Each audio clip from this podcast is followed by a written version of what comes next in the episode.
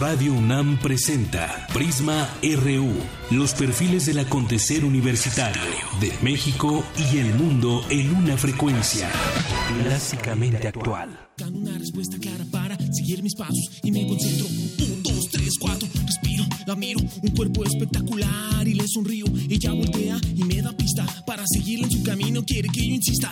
Tropieza, intento ayudar esa belleza. Me acerco, sonríe, desfunda,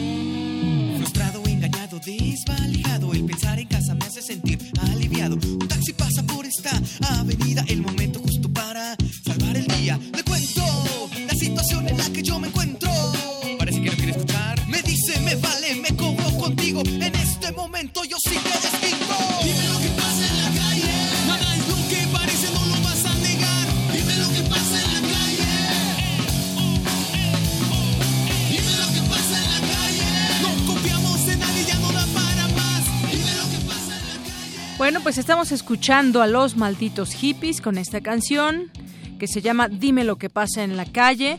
Y bueno, en este grupo que también colabora nuestro compañero Omar Tercero de aquí de Radio UNAM.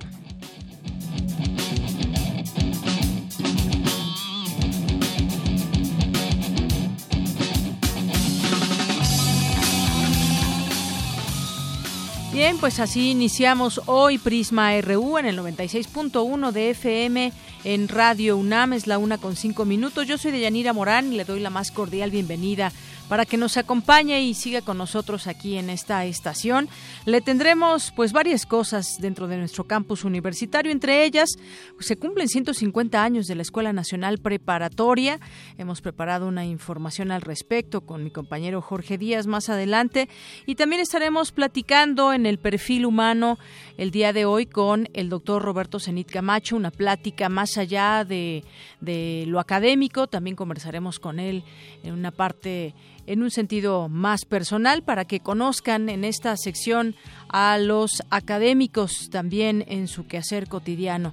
Y también tendremos, como siempre, deportes, cultura, tendremos también algunas entrevistas que consideramos de su interés. Estaremos platicando con eh, la secretaria de Medio Ambiente de la Ciudad de México. Acaba de terminar el C40, esta reunión de alcaldes de varias ciudades del mundo al igual que pues vaya digno de comentarse y de analizarse esta pues mala noticia de lo que sucedió en esta evaluación de PISA que hace la OCDE para pues conocer el desempeño y el lugar en la educación entre los países de la OCDE, en el caso de México que ocupa ya por 15 años el último lugar. De esto de esto comentaremos más adelante. Todo esto y más aquí en Prisma RU, hoy de 1 a 3 de la tarde.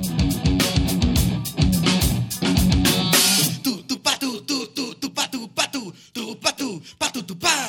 Tu tu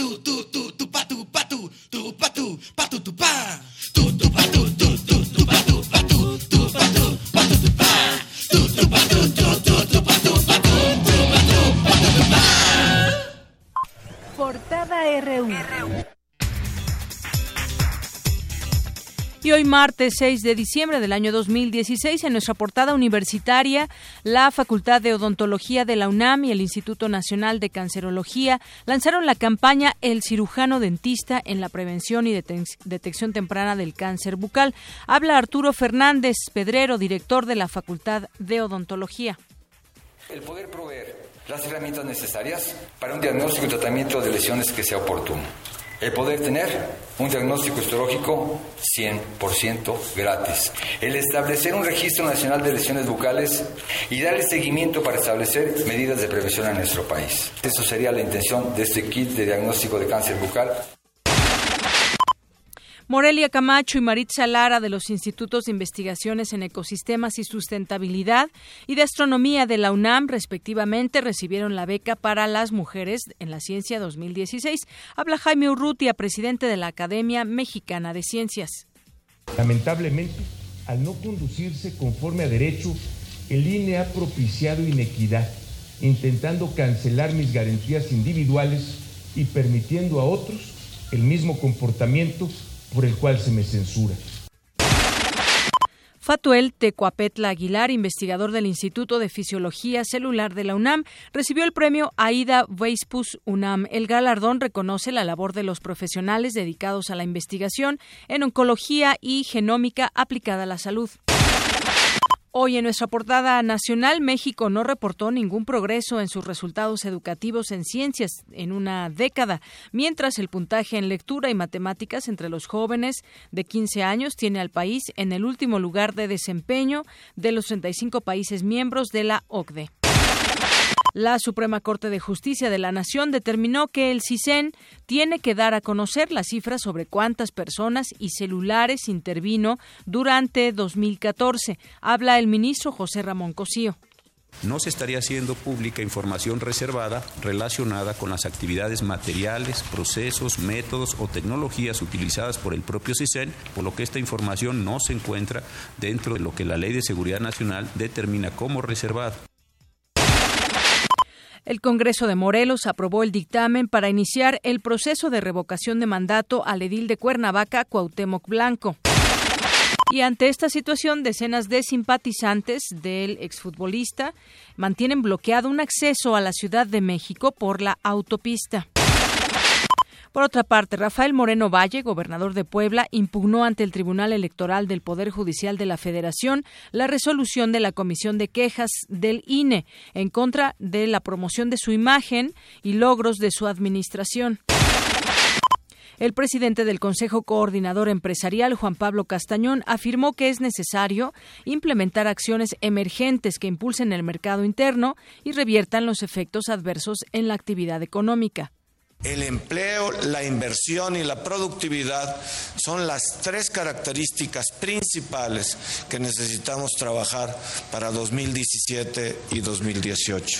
En unidad, con la firme convicción de que nuestra responsabilidad está que la inflación sea el factor que nos ancle, que nos genere un poder adquisitivo en el que podamos ir avanzando en materia de salarios y en particularísima eh, ocasión en los salarios mínimos.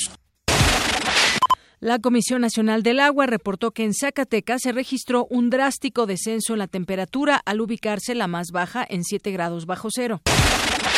Hoy en nuestra portada de Economía y Finanzas, la Secretaría de Energía concretó la cuarta licitación de la Ronda 1, en la que se adjudicaron 8 de 10 bloques en aguas profundas del Golfo de México. A continuación, mi compañero Abraham Menchaca nos tiene un avance de esta información. Así es, Deyanira, buenas tardes. Empresas de Noruega, China, Gran Bretaña y Francia fueron las ganadoras. Además, Pemex consiguió socio para el campo Trión de la empresa australiana BHP. Más adelante la información. Gracias. Y Juan Carlos Cepeda, jefe de la Comisión Nacional de Hidrocarburos, dijo que México espera sumar su a su producción petrolera actual unos 900 mil barriles por día en un lapso de 9 a 10 años. La confianza de los mexicanos en la economía nacional se desplomó en noviembre a su peor nivel en casi tres años, de acuerdo con una medición hecha por el INEGI. Debido a la fuerte depreciación del tipo de cambio, el gobierno federal recibirá en 2017 un remanente de operación importante del Banco de México que le ayudará a reducir el saldo de la deuda pública, afirmó la calificadora HR Rating. La producción de, vehículos de México subió un 7.4% durante el mes de noviembre a tasa interanual, mientras que las exportaciones crecieron en un 9.6%. Hoy en nuestra portada internacional, el presidente electo de Estados Unidos, Donald Trump, canceló la construcción de su avión presidencial, el Air Force One. Por su parte, el vicepresidente electo, Mike Pence, dijo que la administración de Trump pondrá todas las opciones en la mesa para renegociar el Tratado de Libre Comercio de América del Norte con México y Canadá. Rusia y Estados Unidos reanudarán conversaciones para acordar una nueva tregua en Siria. Habla Sergei Lavrov, canciller ruso. A petición de los Estados Unidos, los expertos rusos y estadounidenses en Ginebra conversarán para empezar a trabajar sobre el tema en Alepo Oriental. Durante las consultas ruso-estadounidenses se acordarán las rutas particulares y un calendario para la retirada de todos los militantes de Alepo Oriental La oposición de Venezuela anunció que no acudirá a la tercera ronda de conversaciones con el gobierno del presidente Nicolás Maduro, prevista para este martes, alegando que el Ejecutivo no cumple los acuerdos preliminares. Y nos vamos a un avance de la información de deportes con Eric Morales. Eric, buenas tardes. Buenas tardes, Deyanira. La Dirección del Deporte Universitario de la UNAM impartió el taller de sensibilización sobre masculinidad, el cual fue dirigido a entrenadores. Además, se crea la Liga MX Femenil, le tendremos todos los detalles. Y el fútbol mexicano se apoyará en la tecnología. Esta y otra información más adelante. Gracias, Eric.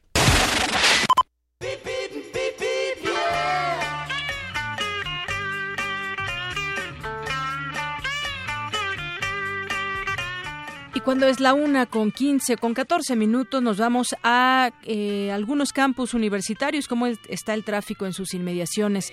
Hay eh, tránsito abundante en Avenida San Bernardino, procedente de Prolongación División del Norte, con dirección a Prepa 1 Gavino Barreda. Hay que utilizar como alternativa Avenida de la Noria. Y hay avance constante que muestra Paseo del Pedregal desde Anillo Periférico y para quien su destino es el Colegio de Ciencias Plantel Sur. Y finalmente, excelente avance muestra Circuito Mario de la Cueva para quien deja atrás Avenida Insurgentes y pretende ingresar a la Facultad de Ciencias Políticas y Sociales.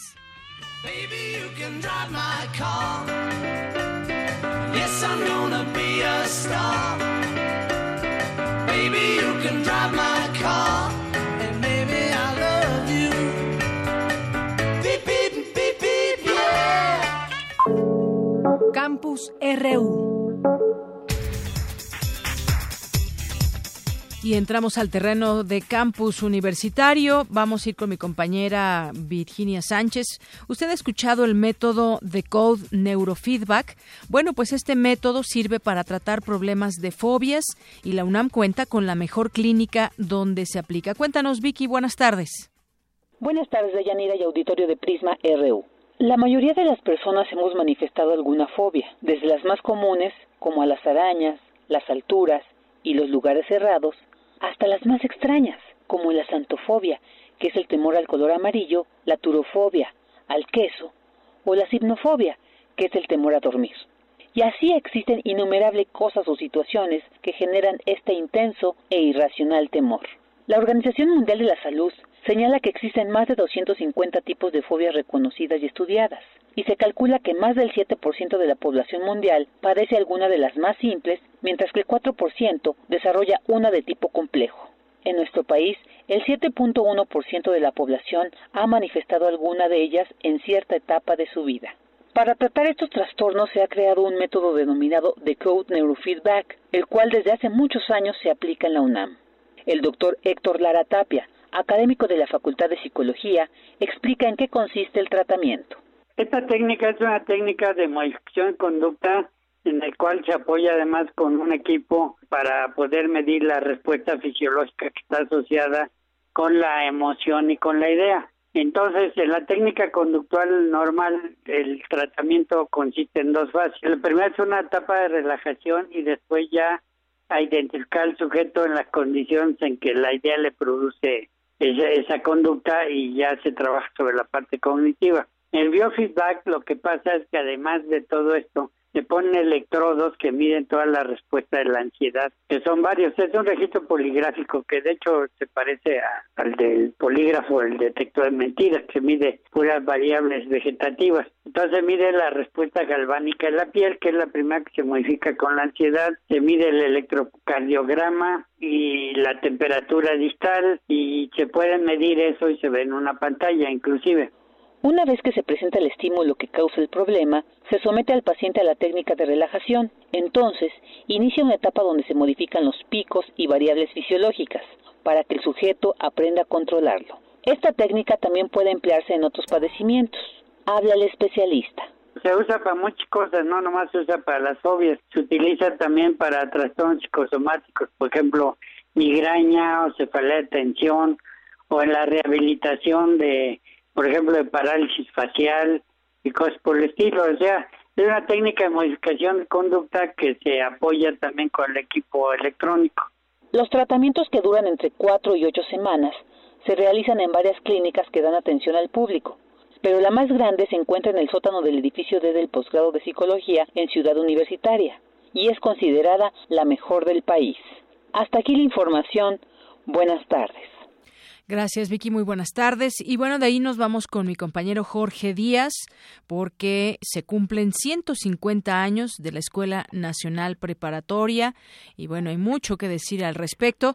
Adelante, Jorge. Buenas tardes. ¿Cómo estás, Deyanira? Muy buenas tardes. Efectivamente, este día dieron inicio los festejos de lo que es el 150 aniversario de la Escuela Nacional Preparatoria desde más eh, desde 1867 con la fundación de la escuela preparatoria Benito Juárez eh, señaló que con la ley de instrucción de instrucción pública se daba paso a la educación de los jóvenes y niños para el desarrollo de nuestro país, para contribuir al desarrollo del país.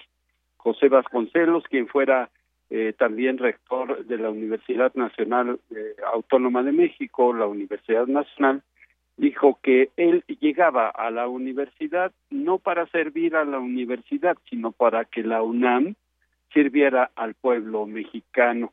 Dieron eh, referencia de ilustres personajes que han pasado por esta Escuela Nacional Preparatoria, ya lo dije, como José Vasconcelos, Jaime Torres Bodet, Frida Kahlo, los distintos grupos que se formaron al interior de la Escuela Preparatoria. En su turno, el eh, rector de la UNAM, Enrique Graue, eh, señaló que la Escuela Nacional Preparatoria ha influido e influye en forma determinante en la construcción de nuestro futuro como país. Escuchemos. No es solo el aniversario el que debemos celebrar. Celebramos lo que su fundación y evolución ha significado para la historia moderna del país. Han sido 150 años de atreverse a hacer las cosas en forma diferente, de innovar en lo educativo y de compromiso con las mejores causas del país. Sí, es cierto, la historia de la Escuela Nacional Preparatoria es la historia de México, que del México que tenemos y su futuro indudablemente es el del México que deseamos construir. Quiero decirte por último de Yanira que con la presencia de destacados preparatorianos académicos, alumnos y egresados reunidos aquí en el antiguo Colegio de San Ildefonso, el centro de la Ciudad de México, el rector hizo un reconocimiento a la labor de los docentes a quienes les dijo, son ustedes el pilar académico de este gran proyecto educativo, es eh, en ustedes recae en buena medida la inmensa responsabilidad de transformar a niños en adolescentes interesados en el mundo que los rodea, con sentido social, crítico, solidario y comprometido con el presente de nuestro país y con los retos a los que nos enfrentamos. En la entrevista posterior al evento de Yanira, por último también te digo que el rector dijo que la Escuela Nacional Preparatoria sigue siendo el pilar de la educación media de México y que por lo pronto con los nueve planteles de los cuales eh, se conforma la Escuela Nacional Preparatoria es suficiente hasta este momento para dar este tipo de instrucción. El reporte que yo tengo desde el Colegio de San Ildefonso, de Yanira. Muchísimas gracias, Jorge. Muy buenas tardes. Buenas tardes, que estés bien. Igualmente, bueno, ahí este festejo, bueno, digno de hacerse esta ceremonia y de recordar aquellos eh, pasajes también de quienes han estado dentro, como pues formándose dentro de, de, las aulas desde su inicio, 150 años ya de la Escuela Nacional Preparatoria. Me voy ahora con mi compañera Cristina Sánchez, porque Cristina Godínez, perdónenme, mi compañera eh, nos tiene la información acerca de la reproducción asistida. Adelante, Cristina buenas tardes. De Yanira Auditorio de Prisma RU, en la actualidad muchas parejas tienen dificultades para ser padres. De acuerdo con un diagnóstico del IMSS, en México 20% de la consulta médica familiar tiene que ver con problemas de infertilidad y la mitad de estas requerirá de un médico especialista en reproducción. La Organización Mundial de la Salud indica que una de cada seis parejas tiene problemas de infertilidad. Una alternativa para hacer realidad el deseo de tener hijos es la reproducción asistida que en términos generales es un conjunto de técnicas y procedimientos que se dividen en los de baja complejidad, como son el coito programado y la inseminación intrauterina, y los de alta complejidad como es la fecundación in vitro y el ICSI o inyección intracitoplasmática de espermatozoides, donde la técnica se realiza fuera del cuerpo. Respecto al procedimiento realizado en nuestro país para lograr la concepción de un bebé con material genético de tres personas, la doctora Sandra Patricia González Santos, del Programa Universitario de Bioética de la UNAM, señala que no es la primera ocasión que se usa material genético de tres personas. Se le ocurrió a un doctor, Jacques Cohen, decir, bueno, ¿qué pasa si le metemos citoplasma de un óvulo más joven? Entonces le jalaba citoplasma de un óvulo de una donadora más joven en el cual se venían también las mitocondrias y luego se le inyectaba al óvulo de la mujer que quería tener un hijo. Entonces, estos bebés nacían y tenían mitocondrias de la madre y de la donadora. Entonces, esos fueron en realidad los primeros. Ahora esta técnica tiene otro fin, que no es el fin de de mejorar la capacidad reproductiva, sino más bien la de evitar unas enfermedades eh, mitocondriales que se pasan a través del óvulo de la madre. En cuanto al tema de los bebés de diseño, la investigadora nos dice lo siguiente. El concepto de bebé de, diseño, en algunos contextos, la noción de bebés de diseño se usa para hablar de estos bebés que se generan para ayudar a algún bebé hermano existente, algún familiar existente. Entonces, si necesitan eh, trasplante de médula, por ejemplo, se busca ver si con eso tienen mayor compatibilidad. Esto es una de las acepciones que tiene esta noción de bebés de diseño. Luego está más mediáticamente y más como en el área de la ciencia ficción o de las películas, el decir, ay, pues vamos a generar a bebés y le vamos a escoger el color de ojos y su inteligencia y su moral. El pensar que podemos escoger la personalidad a través de la genética es un entender de la genética sumamente limitado y sensacionalista. Para González Santos, la genética no determina la personalidad de las personas, su calidad moral, ni determina su noción del bien, ya que todo esto tiene que ver con factores sociales. Este es el reporte. Buenas tardes. Gracias, Cristina. Muy buenas tardes. Y bueno, de aquí nos vamos, vamos entrando a temas eh, económicos, eso que tiene que ver con la Secretaría de Energía, que aseguró que la alianza que realizará Pemex y una firma australiana detonará inversiones por 41 millones de dólares. Y es que, pues México ya asignó nueve de once campos en la ronda 1. Todo esto, pues derivado también de la reforma energética. Vamos a escuchar esta información que preparó mi compañero Abraham Menchaca. Así es, Deyanira, buenas tardes. La Secretaría de Energía aseguró que con la alianza que realizará Pemex y la firma australiana BHP Billiton para explorar el campo Trión, además de la adjudicación de 8 de 10 pozos que se licitaron en aguas profundas, se detonarán inversiones por 41 mil millones de dólares y se generarán 450 mil empleos en los próximos años. Además de que se adicionarán hasta 900 mil barriles de petróleo crudo diarios a la producción nacional. Sin embargo, la Unión Nacional de Técnicos y Profesionistas Petroleros denunció que de manera obscena Pemex licitó la cuarta etapa de la ronda 1 Aseguró que con esto el gobierno despojó a los mexicanos de los recursos energéticos y de la soberanía. El doctor Fabio Barbosa Cano, académico del Instituto de Investigaciones Económicas del UNAM, advirtió que a pesar de la visión superficial de que hay abundancia petrolera, la licitación revela que la dotación internacional de hidrocarburos es escasa. Y eso eh, revela la licitación de los australianos del bloque del bloque Trión, en donde eh, realmente son dos bloques y donde se encuentra el campo Trión. El campo Trión no ha sido ni siquiera probado. Las reservas anunciadas no son tales porque solamente se obtuvieron en el sexenio del presidente Calderón eh, unas muestras en frascos pequeños de aceite. No se puede evaluar todavía. El hecho de que los australianos de, hayan aceptado esta licitación eh, es revelador de la competencia internacional eh, por los recursos de hidrocarburos. De Yanira, los contratos de aguas profundas, la cuarta subasta de la llamada Ronda 1 derivada de la reforma energética, puesta en marcha en 2014, tendrán una vigencia de 35 años, pero podrían extenderse hasta por 15 años más. De Yanira, la información que tengo. Buenas tardes. Gracias, Abraham. Muy buenas tardes. Queremos conocer tu opinión. Síguenos en Twitter como arroba PrismaRU.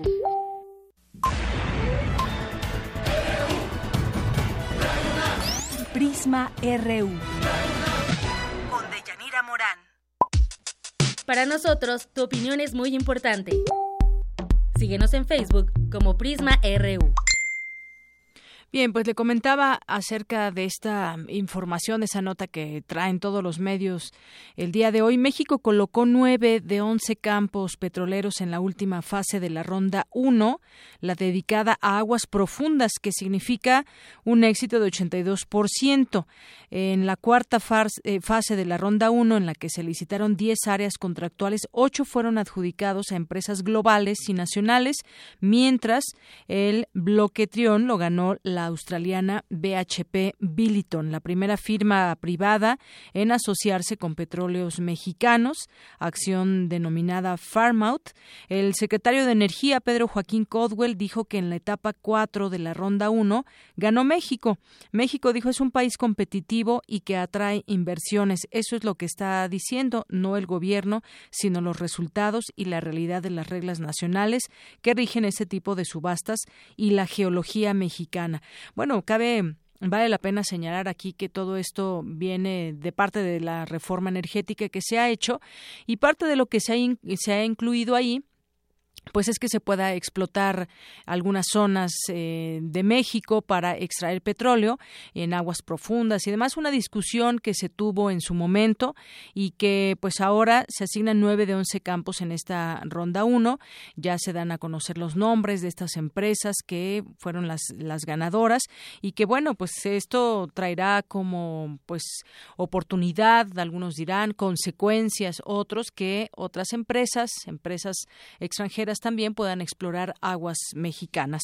Y bueno, eh, al hacer un balance de los resultados de la licitación de 10 campos petroleros y la licitación de Trión en aguas profundas, el encargado de la política energética de México sostuvo que una licitación mejor que esta es imposible dadas las condiciones de volatilidad, de precios del crudo, de incertidumbre financiera y en el tema de política internacional. Entre las ganadoras, 37.5% son empresas asiáticas, 37.5 son europeas y 25% son de América del Norte, lo que contribuye a la diversificación y a que en otras partes del mundo vean a México, dice ahí el secretario de Energía, competitivo en hidrocarburos y atractivo a la inversión. Dice que estima que a lo largo de la vida de los contratos, los ocho bloques asignados más el farmout de Pemex, Centrión, traerán inversiones al país por más de 41 mil millones de dólares a lo largo de la vida de los contratos y 450 mil empleos directos e indirectos. Una de las cosas que también se vendió en esta reforma energética fue la posibilidad de los empleos bien pagados, de Mm, personas y muchos ingenieros, por ejemplo, que tengan oportunidad de, trabajar en estas empresas, ya sean extranjeras o incluso para, para Pemex, y se habla de toda esta cantidad de dinero, que son 41 mil millones de dólares eh, a lo largo de la vida de estos contratos, y esto de número de empleos que asciende pues casi a medio millón de empleos. Y dijo que dado el éxito de esta ronda, de licitaciones, es posible que antes eh, de que concluya el sexenio se puedan lanzar tres licitaciones más. Así es como lo explican desde el gobierno, todos los parabienes y todo lo positivo dentro de estos eh, nueve campos. Y bueno, vamos a escuchar ahora eh, este Vox Populi donde pues Prisma RU sale a las calles y le pregunta a cualquier persona que vaya pasando una pregunta sobre el contexto que tenemos y en este caso justamente fue sobre este tema. ¿Considera adecuado que empresas extranjeras extraigan el crudo mexicano junto con Pemex? Y esto fue lo que respondieron.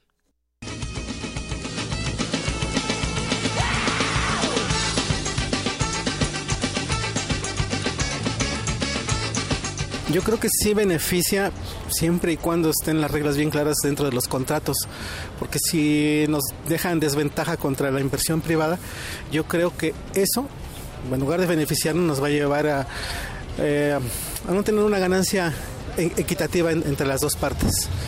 Eh, realmente en una parte yo siento que sí nos beneficia mucho, pero pues no del todo, ¿verdad? Porque prácticamente Pemex es, es nuestro, es nacional.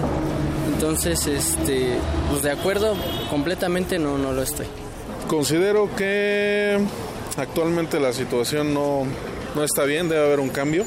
Obviamente haciendo buenas leyes y sobre todo respetándolas, me parece que sí pudiera, pudiera ayudar. eliminando la corrupción, básicamente, que es el, el tema, ¿no? El principio. Yo creo que no deberíamos apoyar más a nuestra gente y tratarlo, bueno, de, que, bueno, apoyar a la gente mexicana y hacer empresas para que nosotros mismos produzcamos, hagamos y distribuyamos nuestro propio petróleo. Bueno, esa es mi opinión. Evidentemente, sí, claro, porque no tenemos la tecnología ni los recursos que se requieren. Hay que comprarlos o dejar que otros inviertan. Hay que elegir entre las dos.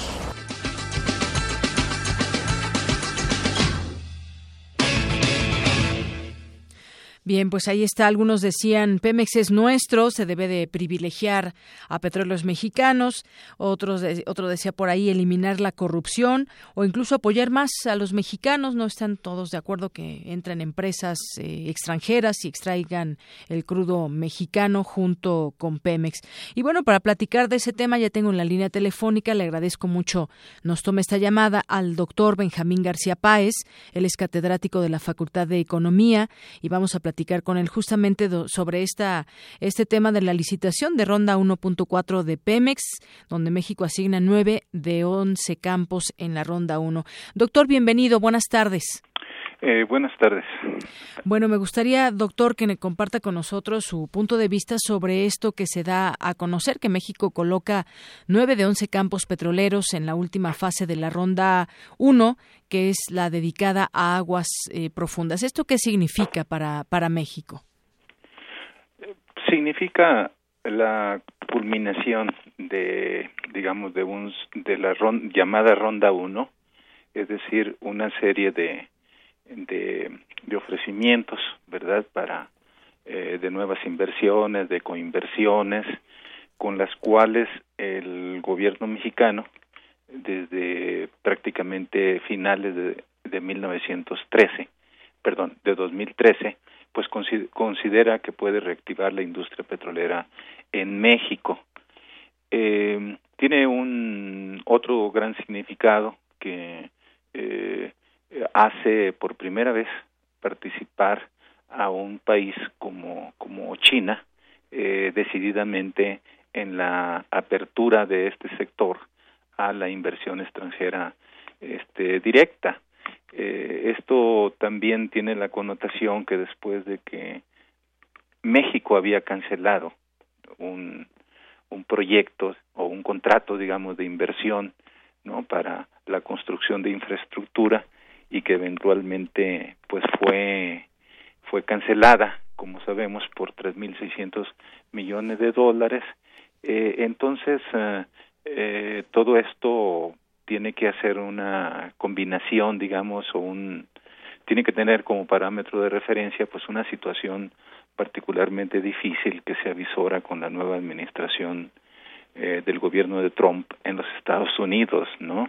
Entonces tiene esta mezcla de connotaciones, eh, esperemos, ¿verdad?, que quienes eh, administran el proceso este de adjudicación de, de eh, áreas, en este caso en aguas profundas, repito, con la cual culmina la, la llamada ronda 1, pues eh, tenga, digamos, calculado pues todos los riesgos que, que ello implica.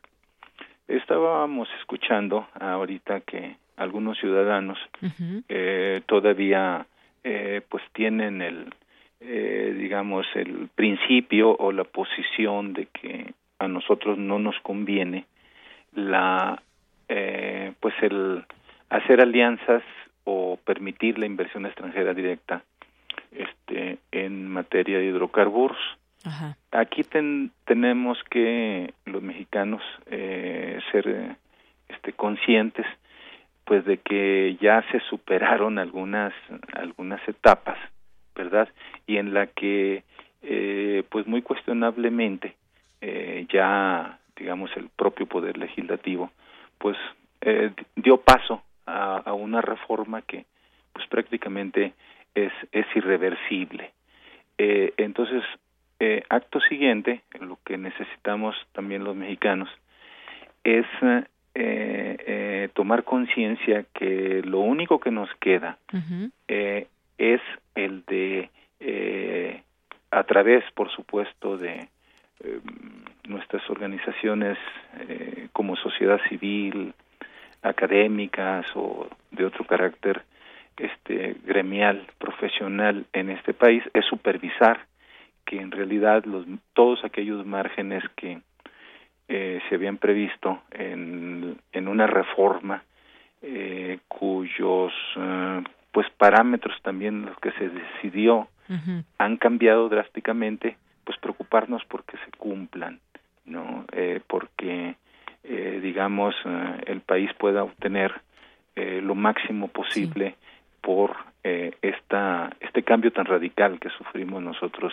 en el sector de hidrocarburos en México. Así y, el sector energético Sí. en general eh no nada más Sí, y yo creo que vale la pena, doctor, recordar que en su momento hubo muchas voces críticas en torno a esto y se señalaba a Pemex como pues una empresa mexicana a la que se le estaba dejando morir, a la que no se le invertía y muchas otras cosas y que bueno, eso daba pie en ese sentido para que entraran otras empresas a compartir, digamos, estas ganancias y que trabajen junto con, con Pemex o de manera o, de manera eh, unitaria, digamos.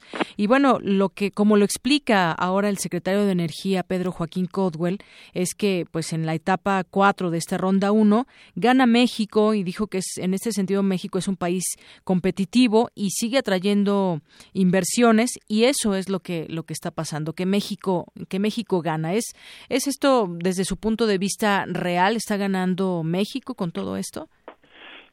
Pienso que eh, a la manera en que en otros tiempos eh, se jugó eh, en términos de política económica con, digamos, mm, operaciones o intervenciones, participaciones de Pemex, se, se redita eh, eh, en, en este momento.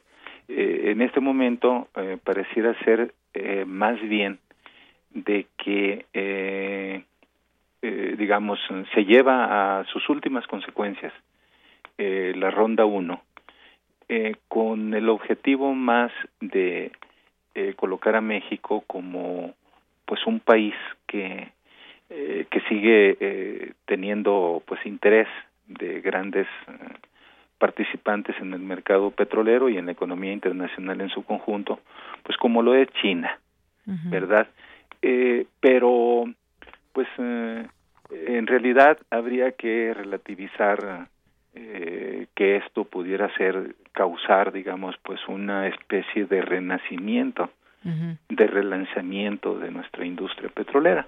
Eh, principalmente porque aun cuando son aguas profundas super profundas y, y, y siempre hay riesgo en el tamaño de las reservas que hospedan eh, estas áreas pues lo cierto es que nosotros eh, ya por muchos estudios eh, todos ellos con alta solvencia técnica, pues no, no tenemos tampoco, eh, eh, digamos, la cuantía de, de reservas probadas o incluso probables, este, que pudieran, este, pues implicar eso. Así es. Entonces me parece que es más eh, este, este suerte, digamos, o, o manejo de, de, de enviar mensajes y, y, y bueno, eh, creo que más se inscribe en eso, ¿no? O sea, se cumple en tiempo y en forma, como se había dicho, ¿no? El 5 de diciembre este de este año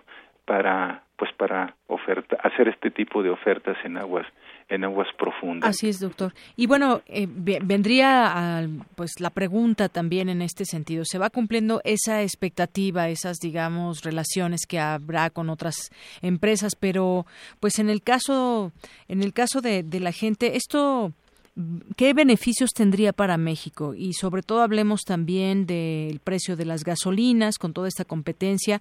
¿Será que también logren que la gasolina no siga subiendo y que al haber competencia pues tenga al llegue al consumidor un producto más barato? Pienso que ese planteamiento ha quedado invalidado por la misma evolución de la realidad de aprobada la, la reforma a la fecha. Eh, los precios de la gasolina continúan siendo, eh, digamos, eh, manejados pues como bajo un régimen pues especial y en la medida en que la debilidad de las finanzas públicas eh, pues se ha incluso hasta profundizado, ¿verdad? Por eh, muchas razones, entre ellas el, digamos, el comportamiento mismo de la, de la economía estadounidense y de la demanda externa en general, que sería muy largo este desglosarlo. Entonces, eh, me parece pues que evidentemente esa expectativa, que fue muy efectiva, por cierto, para impulsar eh, la última reforma energética en México, como para convencer a la gente también eh, de que se estaba en lo correcto. exacto, exacto, no es como si dijéramos ahorita eh, proporciones guardadas, eh, dónde están los bonos, digamos, donde podían podíamos en lo asociativo este los mexicanos participar para financiar eh, operaciones este eh, pues productivas en Pemex, ¿no? Así es, me o, lo de los bonos justamente. O permíteme comentar otra cosa que puede interesar al público. ¿Dónde está? Saben, bueno, metafísicamente sabemos que está, pero más bien, ¿cuánto tenemos nosotros en el Fondo eh, de Estabilización Macroeconómica, el Fondo México, verdad? Se vuelve eh, enigmas de nuestros tiempos en México. Y, y creo pues que ese tipo de argumentos eh, no pueden ya seguirse manejando eh, en el muy corto plazo y más allá lo más seguro es que tengamos este gasolinas gasolinas caras incluso con con el riesgo incluso de que eh, verdad se vayan este incrementando eh, algunos de de los impuestos como el IEPS no que se aplica a, las estaciones en las estaciones de gasolina. Bueno, pues cosas que tendremos que ver ya cuando esté esto en camino, cuando ya estén estas empresas operando y cómo vienen las cosas, porque en algunas pues no se ha cumplido estrictamente como las tarifas de la luz, por ejemplo, que se dijo que bajaban y luego periódicamente van subiendo. Vamos a ver en este tema. Pero por lo pronto, doctor, ya en otro momento comentaremos, pero por lo pronto ese es un, un análisis sobre lo que lo que tenemos. Sí, no sé si me permites medio minuto para hacer una acotación que puede ser interesante para todos. A ver, doctor, adelante. Bueno, en que la compañía, famoso eh, Conoco o CN o CC, como que es la compañía china, hacer la precisión que en realidad eh, pues eh, gana dos de los diez bloques. Escuché once, bueno, es pecata minuta quizás de los que se ofrecieron pero quisiera mencionar nada más el detalle para, para dimensionar los riesgos que como país, como economía y sociedad tenemos, es que uno de ellos está justamente a menos de siete kilómetros de esta frontera marítima eh, que hay con otros desarrollos que están haciendo los Estados Unidos, ¿verdad? Entonces, eh, ahí se genera definitivamente pues una situación, vamos a decir, aunque no lo queramos, pero tensa. Y la otra es que, digamos, eh, las posiciones de esta compañía china rebasaron cinco veces más del mínimo requerido eh, eh, por nuestras autoridades o por quienes están llevando este este proceso. Muy bien. Eh, eh, lo cual quiere decir pues que también, vamos a decir, los chinos, por ser coloquiales en la expresión, también juegan en la geopolítica, Exactamente. Juegan, eh, no es algo novedoso, pero bueno, lo novedoso es que nosotros estemos, para alguien que no es, era un gran participante en la industria petrolera de México, lo novedoso sería que nosotros estamos por la vía de los hechos en una situación que puede generar igualmente controversia. Muy bien. Bueno, pues ahí está el comentario y muy muy oportuno este este tema también de la geopolítica.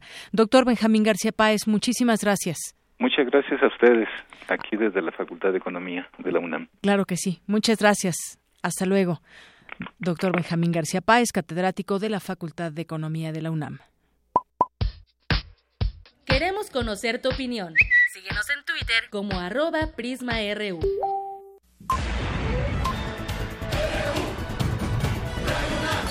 Prisma RU. Con Deyanira Morán. Prisma RU. Un programa con visión universitaria para el mundo. Me da mucho gusto saludar y presentarles aquí en Prisma RU de Radio UNAM al doctor Roberto Rodríguez, que es investigador en el Instituto de Investigaciones Sociales y es especialista en educación. Doctor, bienvenido, buenas tardes. Buenas tardes, muchas gracias. Yo quisiera preguntarle eh, sobre esta evaluación que hace la OCDE y que México lleva 15 años ya en el último lugar de educación. Podremos ir desmenuzando las cifras, pero de entrada quisiera que me dé una opinión al respecto, doctor. Bueno, yo creo que resultados que se han empezado a dar a conocer este, en, este día ratifican la posición que México ha venido ocupando en el rubro de educación, de aprovechamiento de los jóvenes de 15 años ante la prueba PISA y muestran que evidentemente estamos, eh, digamos, estancados, es decir, no empeoramos, pero tampoco mejoramos. El incremento en los puntos de evaluación de PISA en las tres áreas que son medidas, matemáticas, ciencia y comprensión de lectura, estamos básicamente al mismo nivel que hace 15 años, que es uno de los más deficientes del grupo de países evaluados, entre otros los que pertenecen a la OCDE. Así es, es que los jóvenes de 15 años de México obtuvieron 416 puntos en ciencias, 423 en lectura, 408 ocho puntos en matemáticas, mientras que el promedio de calificación de la OCDE fue de entre 493 y 490 en esas tres materias. Incluso la propia directora de gabinete de la OCDE, pues lamenta que los resultados que alcanza México siempre han sido y siguen siendo decepcionantes. Eh, con todo esto que estamos viviendo, también, doctor, quisiera preguntarle ahora en camino, en marcha, una reforma educativa. ¿Con esto se logrará, digamos, usted cree, elevar estos niveles, esta evaluación que hace eh, que se hace de PISA? No a corto plazo. Los resultados son muy elocuentes en el sentido en que intervenciones tipo reforma educativa, reformas educativas hemos tenido muchas y sobre todo los niveles este, en los últimos tres sexenios, sin duda alguna, especialmente en, el, en los últimos seis años en que se reformó de manera integral la educación básica y no han surtido aún los efectos esperados y los efectos deseados. Es mucho más, digamos, mucho mayor el peso de aspectos que tienen que ver con la composición socioeconómica del estudiantado y con las condiciones tanto de infraestructura como las condiciones de trabajo de los maestros que están educando a nuestros jóvenes. Así es, y es que eso es lo preocupante, doctor. Como usted dice, ya ha habido otras reformas educativas en otros sexenios, en otros gobiernos, pero no avanzamos en esto. Quiere decir que algo, algo no está saliendo bien. ¿Qué, qué deberíamos hacer? ¿Qué debería hacer el gobierno? La, pues incluso los propios padres de familia, los maestros. ¿Cuál sería, digamos, yo sé que es muy difícil decirlo, pero pero quizás un poco una solución al respecto para tratar de elevar estos niveles. No, no es muy difícil. Hay que, en primer lugar, atender de manera prioritaria a la población eh, económicamente, pero también educativamente más vulnerable. Si seguimos persistiendo en, digamos, asentar nuestra oferta de mayor calidad en la formación de los docentes y de mayores inversiones en infraestructura en la población urbana, por ejemplo, es muy difícil que tengamos resultados que mejoren la condición en la que nos encontramos. Sin duda alguna, esto hace falta una focalización, digamos, inversa, es decir, hacer llegar calidad educativa en donde más se necesita, en donde existe menos respaldo familiar, por ejemplo, para la formación de los niños y de los jóvenes en poblaciones rurales y dispersas, en poblaciones indígenas. Así es. Bueno, pues ahí están los resultados. Queríamos eh, escuchar pues algún comentario, un análisis de lo que está eh, sucediendo. Como usted dice, no es no es tan difícil, es poner atención simplemente, así como a otros rubros se pone atención, también ponerle atención a la educación desde los niveles básicos, porque es justamente la formación que tendrán los estudiantes para el futuro. Y en la formación de los maestros también, desde luego. En la formación de los maestros, muy bien. Bueno, yo creo que, pues, a ver qué tal también en, dicción ahí al secretario de, de Educación, ya ve que, pues, en dicción yo creo que estaría reprobado, por lo menos. Bueno, en eso y me parece que también en sus expectativas sobre un cambio educativo repentino, sobre la base de aplicar cambios en el currículum exclusivamente. Muy bien. Bueno, pues yo le agradezco mucho, doctor, esta, esta conversación con nosotros aquí en Prisma RU de Radio UNAM. Hasta luego. Hasta luego. Doctor Roberto Rodríguez, investigador del Instituto de Investigaciones Sociales de la UNAM y especialista en temas de educación.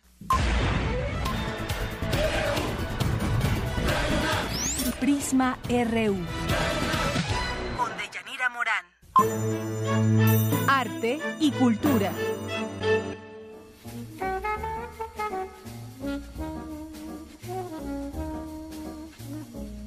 El 6 de diciembre de 1920 nació el pianista y compositor estadounidense de jazz Dave Brubeck, uno de los principales exponentes del cool, estilo musical que refleja las influencias de la música clásica y la improvisación.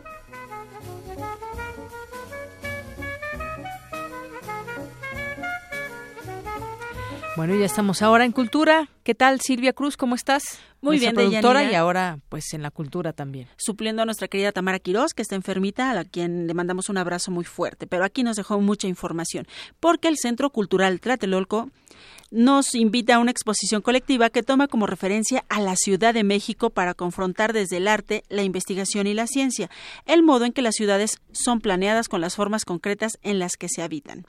La ciudad está allá afuera, demolición, ocupación y utopía. Es una muestra conformada por el material de archivo, obra artística, audiovisuales, talleres y actividades dentro y fuera de la sala. La entrada es libre de martes a domingo de 10 de la mañana a 6 de la tarde.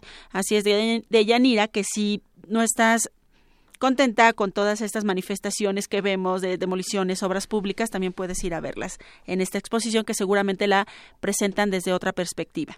Y en este mismo recinto, el 10 de diciembre, se inaugura la muestra Nunca más el olvido, miradas en torno a la dictadura argentina. Los invitamos a que conozcan la forma en que se realizó el fotoperiodismo en los años 70 y 80 mediante una charla magistral y vista guiada con el curador de la obra, doctor Alberto del Castillo. El Centro Cultural Universitario Tlatelolco se ubica en Ricardo Flores Magón, número uno, en la colonia Nonualco, Tlatelolco. No olviden que toda nuestra información ya la está publicando Anaid en nuestras redes sociales. Gracias, Anaid. Deyanira, ¿ya tienes listo mi regalo de Navidad? No. Pues yo estoy pensando en tu regalo de cumpleaños. ¿Te gustan las plantas? Sí, me gustan mucho las plantas. Pues fíjate que esta Navidad la UNAM te regala una planta en peligro de extinción. Mm, a, a, fin de crear conciencia y de proteger las especies vegetales que se encuentran en peligro de extinción, la Universidad Nacional Autónoma de México, a través del Centro de Adopción de Plantas Mexicanas en Peligro de, Extinción, obsequiará al público una planta natural. Son más de 60 cactáceas y crasul, eh, crasuláceas, propagadas en el Jardín Botánico del Instituto de Biología por métodos convencionales. ¿Y de qué se trata esto? De ir a adoptar una planta. Tú ya hiciste esto alguna vez, ¿no? Bueno, alguna vez entrevisté a la que a, la Linda doctora Linda Balcázar, que es responsable, y adoptas la planta tal cual. Te hacen firmar un documento donde viene cómo la vas a cuidar, por qué es importante esta planta para, pues, para el entorno de nuestro eh, de nuestro sistema y te dan toda una explicación, no nada más es de que te la lleves y la riegues de vez en cuando y la tengas ahí. Tienes que de verdad comprometerte. comprometerte. Ser padre o madre adoptivo. Y bueno, estas especies son nobles y de fáciles de mantener con capacidad de adaptación y resistencia al clima de la Ciudad de México. Y bueno, ya saben, si ustedes quieren regalar algo diferente en esta Navidad, pues vayamos al Jardín Botánico donde podemos eh, obtener una de ellas. Y elegir alguna, la que más nos guste. Gracias, Deyanira. Gracias a ti. Zarpazo RU.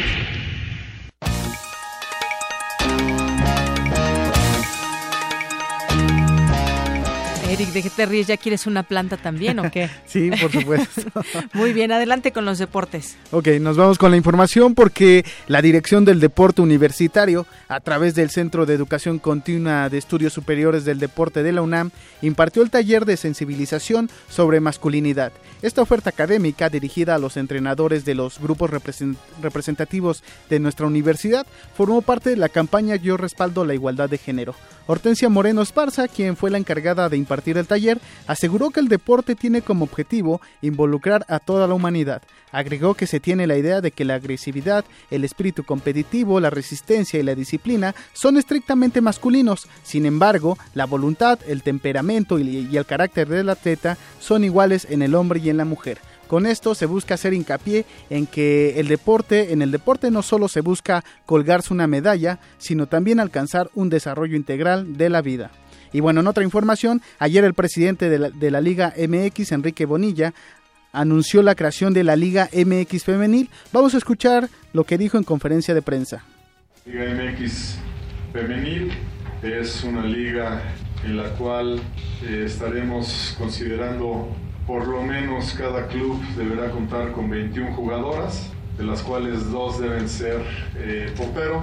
El plantel eh, será categoría sub-23, es decir, nacidas a partir del 1 de enero de 1994. Eh, deberá ser complementado este plantel con cuatro jugadoras categoría sub-17 por lo menos, y es decir, nacidas el 1 de enero, a partir del 1 de enero del 2000, eh, podrán ser reforzadas por dos jugadoras de categoría libre y en esta primera fase no habrá jugadoras extranjeras Ahí están las, palabras las palabras de Enrique Bonilla y bueno, pues interesante la que nazca una liga femenil en nuestro país porque era de, de, los países que pertenecen a la FIFA, que son muchos, donde no existe una liga dedicada pues a la formación de, de las mujeres en el fútbol y sobre todo que en selecciones nacionales pues e, es complicado que puedan alcanzar eh, objetivos eh, trascendentes si no tienen un apoyo como una liga. Y bueno, vamos a tomar un poco la información,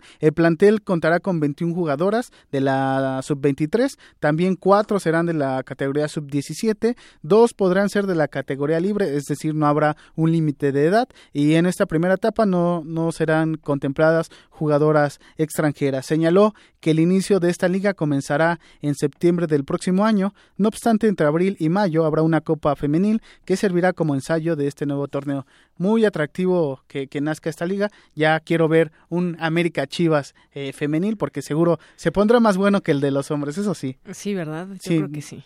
Y bueno, pues además el dirigente informó eh, que fue aceptada por la FIFA, eh, el fútbol mexicano fue aceptado por la FIFA para albergar un programa piloto de, de, videoasistencia arbitral, el cual comenzaría a utilizarse en nuestro fútbol a partir del torneo Apertura 2017. Con esto los árbitros podrán revisar en un monitor jugadas polémicas como goles, penales, aplicación de tarjetas e identidad de jugadores a quien se les muestran amonestaciones y expulsiones. Pues muy interesante porque esto ya se utiliza por ejemplo, en el fútbol americano, donde ante una jugada polémica, mm. pues se revisa, se ve la repetición para, para tomar una mejor decisión. Pues sí, porque luego dan gato por liebre, ¿no? Así es. Luego pasan cosas que no debieran suceder y resulta que el penal no era penal y cosas así. Recordemos que los árbitros son humanos y evidentemente pues se equivocan y qué bueno que se apoyan eh, con la tecnología para tratar de darle al fútbol pues un sentido más de justicia. Muy bien, pues muchas gracias Eric. En una hora más información. Claro que sí, buenas tardes. Nos vamos ahora al resumen de la información de la primera hora de Prisma RU. Adelante, Ruth Salazar, buenas tardes. Gracias, Deyanira. Buenas tardes a ti y a nuestro auditorio. Este es el resumen. En entrevista para Prisma RU, Benjamín García Páez, catedrático de la Facultad de Economía de la UNAM, explicó en qué consiste la cuarta licitación de la Ronda 1 de campos de, agua, de aguas profundas. Es decir, una serie de, de ofrecimientos, ¿verdad?, para eh, de nuevas inversiones, de coinversiones, con las cuales el gobierno mexicano, desde prácticamente finales de, de 2013, pues considera que puede reactivar la industria petrolera en México. Tiene un otro gran significado. Eh, hace por primera vez participar a un país como, como China eh, decididamente en la apertura de este sector a la inversión extranjera este, directa. En otro tema, Roberto Rodríguez, del Instituto de Investigaciones Sociales de la UNAM y especialista en educación, se refirió a los resultados de México en la evaluación PISA realizada por la OCDE. Y muestran que evidentemente estamos, eh, digamos, estancados, es decir, no empeoramos, pero tampoco mejoramos. El incremento en los puntos de evaluación de PISA en las tres áreas que son medidas, matemáticas, ciencia y comprensión de lectura, estamos básicamente al mismo nivel que hace 15 años, que es uno de los más deficientes del grupo de países evaluados, entre otros los que pertenecen a la OCDE.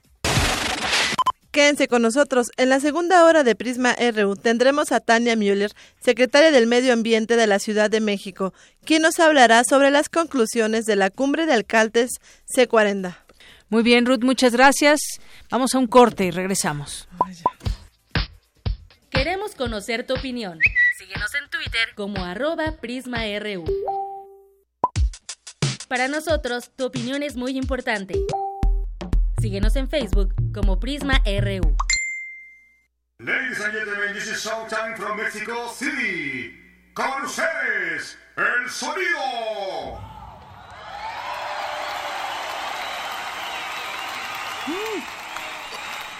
Mil personas tienen una idea.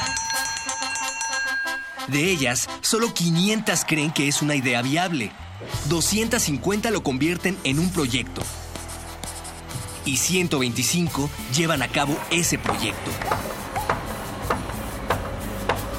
Solo 62 buscan la convocatoria adecuada. Y 31 la encuentran.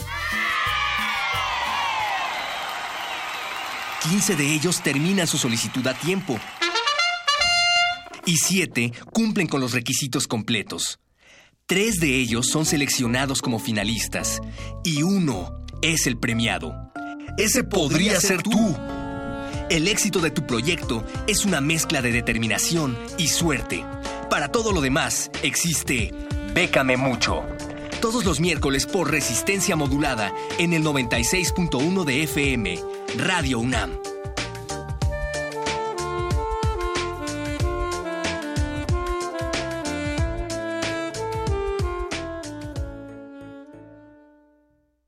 En nuestro país, el incremento de embarazos a temprana edad va en aumento. Y no solo eso, cerca de 280 mil jóvenes adolescentes entre los 12 y 19 años de edad se ven obligadas a abandonar sus estudios cada año. En el Partido Verde, impulsamos una ley que pueda garantizar el derecho a la educación de madres jóvenes, otorgando becas y el derecho a guardería, buscando mejorar sus oportunidades de desarrollo y calidad de vida. Partido Verde. Primer movimiento. También un espacio para niños. Es la versión que hicieron los rusos en su momento del libro de E. Milne Winnie Pooh.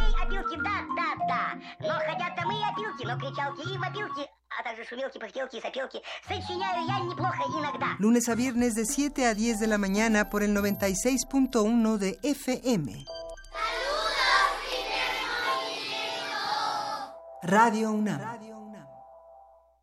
Tras una cruzada de 120 días whatsappeando a Susana, por fin Julio logró probar el aliento de su amada. Su gallardía ante suegros chapados a la antigua y hermanos corpulentos hizo que se hablara de él en los alrededores. Pero ese día, Julio no esperó y no se protegió. Y ahora es leyenda por luchar contra una infección. Julio, cada vez que vas al baño recuerdas que ser valiente también es protegerse. Evita las infecciones de transmisión sexual. Es tu vida, es tu futuro. Hazlo seguro. Visita gov.mx diagonal como le hago. Gobierno de la República. Abrir puertas. Perder el miedo. Abrazar lo nuevo. Aprender. Especializarte. Basta que quieras dar el paso. Atrévete con los cursos y diplomados que la UNAM tiene para ti. Ingresa a docencia.tic.unam.mx y lánzate a una nueva aventura que cambiará tu vida. Vive plenamente tu vida digital. Dirección General de Cómputo y de Tecnologías de Información y Comunicación, UNAM.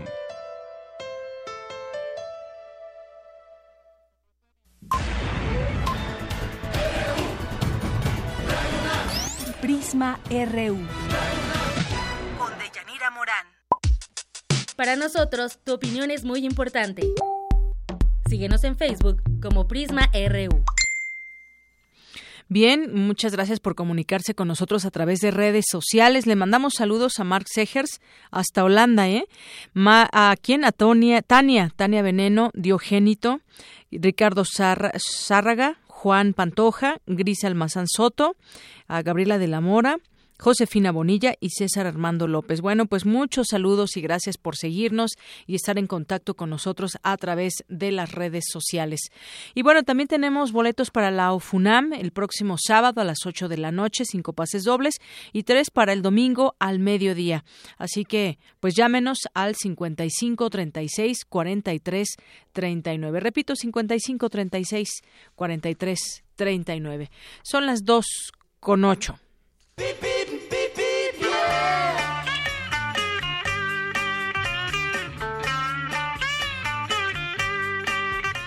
Bien, y hay ligeros asentamientos al cruce con semáforos que mantiene Avenida División del Norte de Avenida Miguel Hidalgo hacia Avenida Chicoténcatl, la vialidad inmediata a la Facultad de Música. Y hay buen avance que encontrarás en Avenida Guelatao de Batallón de Zacapoaxtla hacia Calzada Ignacio Zaragoza, inmediaciones de la FE Zaragoza. Y hay tránsito abundante que registra la calzada México-Xochimilco desde Calzada de Tlalpan hacia la Escuela Nacional de Enfermería y Obstetricia. Hay que utilizar como alternativa vial anillo periférico.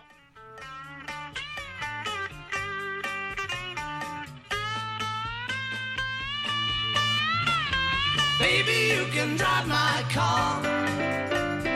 Yes, I'm gonna be a star. Prisma RU. Bien, y me enlazo ahora vía telefónica con la secretaria de Medio Ambiente de la Ciudad de México, Tania Müller. ¿Qué tal, secretaria? Bienvenida a este espacio de Prisma RU de Radio UNAM. Muy buenas tardes. Hola, muy buenas tardes, Deyanira, aquí a tu amable auditorio. Bueno, pues quisiéramos platicar con usted, secretaria, sobre el tema de la reunión de alcaldes de varias partes del mundo, el C40.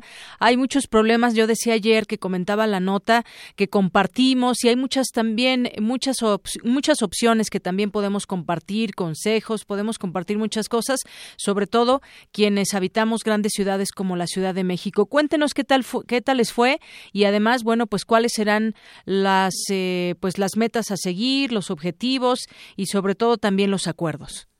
Con todo gusto. No es casualidad que la Ciudad de México haya sido sede de la cumbre de C40.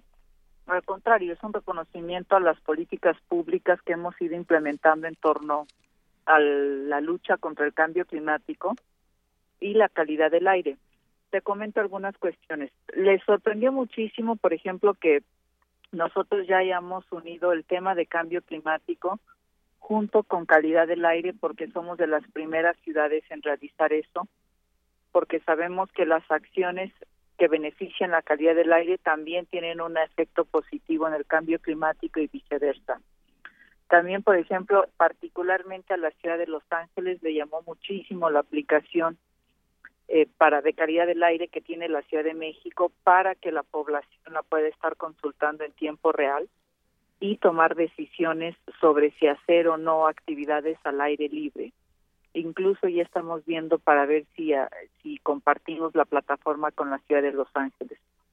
El jefe de gobierno también se comprometió junto con la alcaldesa de París, San Hidalgo, y con el alcalde de Vancouver para ir haciendo todas las acciones necesarias para que hacia el 2025 ya no haya una circulación de diésel en estas ciudades porque sabemos pues lo dañinos que pueden ser las partículas finas provenientes de la combustión del diésel. Por otra parte, también las ciudades en general todas se refrendaron los acuerdos de París en donde las ciudades se comprometen a hacer las inversiones necesarias, tomar las acciones para no sobrepasar los 1.5 eh, grados centígrados y sobre todo de aquí al 2030 que haya una reducción por parte de las ciudades de 3 gigatoneladas de carbono. Entonces hubo un intercambio no solo de buenas prácticas, pero también de compromisos muy concretos por parte de las ciudades para refrendar los acuerdos de París, pero para, reitero, hacer las inversiones necesarias requeridas para la, la reducción de emisiones en torno al cambio climático, y sobre todo pues cuando sabemos que las ciudades somos las responsables en un 70% de las emisiones globales que afectan el cambio climático. Así es. Oiga, secretaria, eh, justamente todos estos temas, por ejemplo, y sobre todo el medio ambiente, nos, nos debe ocupar y preocupar a todos también como, como ciudadanos, más allá también de las decisiones que se tomen como gobierno, que son pues muy importantes, por supuesto. El, temas de movilidad, porque todo se relaciona al final de cuentas en, en, una ciudad. Eh, yo decía ayer también, pues todo este tema de, del medio ambiente y de la contaminación que hemos tenido en algunos momentos aquí en la ciudad bueno, pues es una tarea, una tarea de todos. También en este tema debe haber mucha conciencia por parte de la, de la ciudadanía. Y bueno, pues ya adentrándonos, adentrándonos hacia este, este, hacia este sexenio, ¿cómo le gustaría o cuáles son los objetivos que dejará en, en eh, las metas logradas en esta ciudad para, pues, cuando termine ya eh, su mandato en 2018? No, el programa de acción climática que presentó el jefe de gobierno y que fue elaborado por el Centro Mario Molina tiene una temporalidad 2014-2020 es la primera vez que el programa de acción climática es transeccional, justamente para darle a la siguiente administración dos años para concluir el programa de acción climática actual, pero al mismo tiempo elaborar el, el programa de acción climática de su administración. Nosotros ahorita llevamos un avance del 46% con respecto a nuestra meta al 2018 y por supuesto que el objetivo es llegar al 100% de la meta de reducción de emisiones para el 2018, que es, que es la reducción de 8 millones de toneladas de CO2, de carbono.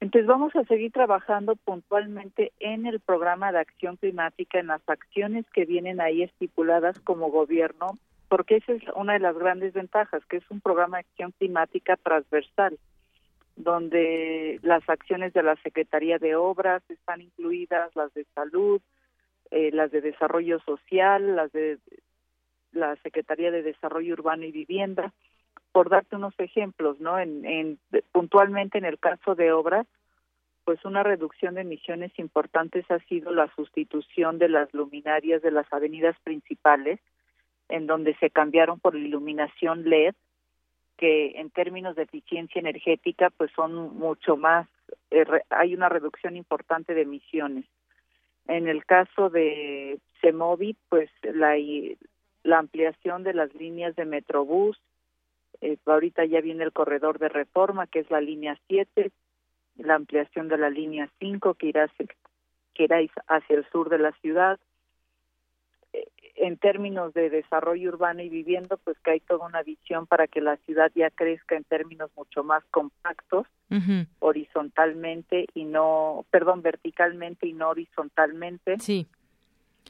En, en, en medio ambiente específicamente, pues toda la inversión que hemos hecho para la infraestructura ciclista, no el y, que, y que todavía falta, ¿no? Digamos que, ese es un tema. Por supuesto, pero son las, las líneas sí sobre las cuales seguiremos trabajando para llegar al 100% de nuestra meta al 2018. Muy bien. Bueno, pues estamos platicando con la secretaria del Medio Ambiente de la Ciudad de México, Tania Müller. Yo le quisiera preguntar, hay un tema que pues está preocupando a, muchos ciudadanos que tiene que ver con que se mm, incluiría en el proyecto de Constitución de la Ciudad de México el artículo 21 inciso C fracción 7 que sobre la plusvalía del inmueble que sería parte ya de la riqueza pública del gobierno de la ciudad y bueno, ese impuesto supuestamente iría para cuestiones ambientales. Al respecto, ¿qué nos puede decir, eh, secretaria? muchas de estas iniciativas sí es lo que está en discusión, pero justamente lo que también eh, la Constitución busca es ser una Constitución de vanguardia, incluir conceptos eh, que sí ya se manejan a nivel internacional y que justamente ayudan a promover las acciones ambientales por además por el aspecto ambiental que está íntimamente ligado con la salud de la población, ¿no? En términos de calidad del aire, de movilidad, al final del día también eso eh, influye directamente en la calidad de vida de los ciudadanos. Entonces, bueno, la Constitución está en discusión, por eso ha sido tan importante también las aportaciones de la propia ciudadanía y que sea una Constitución eh, pues muy vanguardista, ¿no? A, la altura de la Ciudad de México, que es una ciudad muy dinámica, es el centro del, de las actividades políticas, económicas, culturales, sociales del país, y pues la Constitución debe reflejar todo eso. Pero, ¿y ya digamos ya es un hecho o apenas digamos que se está viendo en la Constitución? En discusión. Está en discusión. Muy bien. ¿Y, ¿Y, este, digamos, esta plusvalía se utilizaría para cuestiones de medio ambiente en las colonias o...? Sí, bueno, tanto a nivel ciudad que con los programas que tenemos, ah, pero que evidentemente tienen un impacto y pueden tener un impacto también muy local a nivel delegación, incluso barrio, ¿no? Bueno, pues ya, ya veremos ahí, hay también voces que pues están preguntándose al respecto de ese tema. Y yo por último le preguntaría también, secretaria, sobre el tema de las verificaciones. Ya, ya digamos, está funcionando eh, mejor. Todos los verificentros han tenido algo que reportar. Cuéntenos un poco. Pues ya entramos, eh, digamos, en, en, un, en una normalidad en el esquema de verificación, sobre todo con la nueva norma federal que se implementó a partir del segundo semestre del año. Entonces, un resultado importante de, la norma y de la aplicación que hemos llevado a cabo en la Ciudad de México es la reducción de los límites de emisiones contaminantes, con lo cual se ha reducido el número de vehículos en un 48% que pueden circular de manera cotidiana, entonces estamos siendo mucho más exigentes eh, que los vehículos se encuentren en, con un buen mantenimiento y con mucho menos emisiones que el semestre pasado. El semestre pasado un vehículo, cualquier vehículo podía emitir mil partes por millón, que es la medida, de óxidos de nitrógeno. Este es un contaminante que es precursor del ozono y en este semestre únicamente se permiten 250 partes por millón eh, de emisiones por parte del automóvil. Entonces sí hubo una reducción muy significativa de las emisiones que se le permiten al automóvil para poder circular de manera diaria. Muy bien. en términos de calidad del aire, pues es una muy buena noticia para todos. Muy bien. Y además, bueno, estos días, por ejemplo, que hace aire ayuda bastante. Ojalá siempre estuviera así la ciudad, pero pues bueno, no siempre se da esa cuestión del, del ambiente y del, clima. Y bueno, con respecto al tema de, de, la, de la corrupción, los verificentros, el famoso brinco, ¿también han, han ya logrado revertir estas cifras? Nuestro trabajo diario consiste en una vigilancia ambiental en donde hemos hecho esfuerzos muy importantes a través de las cámaras que tenemos en tiempo real, las, los operativos que tenemos también en campo. Y obviamente siempre lo exhorto a la ciudadanía que ante cualquier irregularidad que detecten la puedan denunciar ya sea a través de las redes sociales o de los teléfonos que tenemos en cada verificentro que los enlaza de manera gratuita a la Secretaría de Medio Ambiente. Muy bien. Bueno, pues secretaria Tania Müller, muchas gracias por aceptar esta llamada con Prisma RU de Radio UNAM. No, al contrario, la agradecida soy yo. Muy buena tarde. Muy buenas tardes.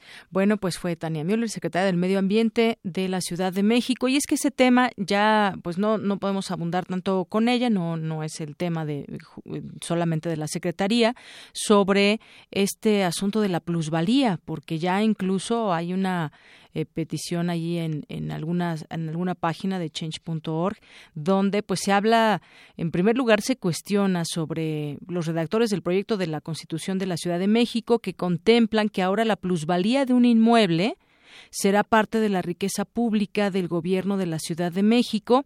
¿Y esto qué significa en términos prácticos? Bueno, pues que cualquier aumento en el valor de un inmueble, con un comúnmente conocido como plusvalía, será propiedad y parte de la riqueza del gobierno de la Ciudad de México, lo que se traduce que no importa cuánto nos esforcemos por comprar un bien inmueble, sino que todo el margen de valor que aumente con los años comúnmente conocido como plusvalía y que pues, si compran un departamento en tal cantidad lo puedan vender después más caro porque va subiendo eh, la plusvalía, bueno, pues que sea parte de la propiedad y parte de la riqueza del gobierno de la Ciudad de México y, según lo que se sabe, serán usados para restaurar ecosistemas de la ciudad.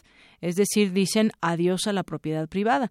Nos dice la secretaria todavía no está está, en, digamos, en negociación o en pláticas más bien, está analizándose, pero pues sin duda llama la atención. Imagínense que pues su inmueble ya nunca pueda eh, recuperar más de lo que como lo que cuesta. Todos los inmuebles van subiendo en la Ciudad de México y bueno, pues los redactores del proyecto de la Constitución podrán decir que esto solamente es aplicable a los inmuebles ubicados en colonias de la Ciudad de México y que bueno, pues eh, derivadas del proceso de urbanización aumente su plusvalía. Pero bueno, va es todo un tema, ¿eh? Todo un tema que no dejaremos perder de vista para analizarlo aquí. 2 con 22. Prisma RU. Para nosotros, tu opinión es muy importante. Síguenos en Facebook como Prisma RU. Perfil RU.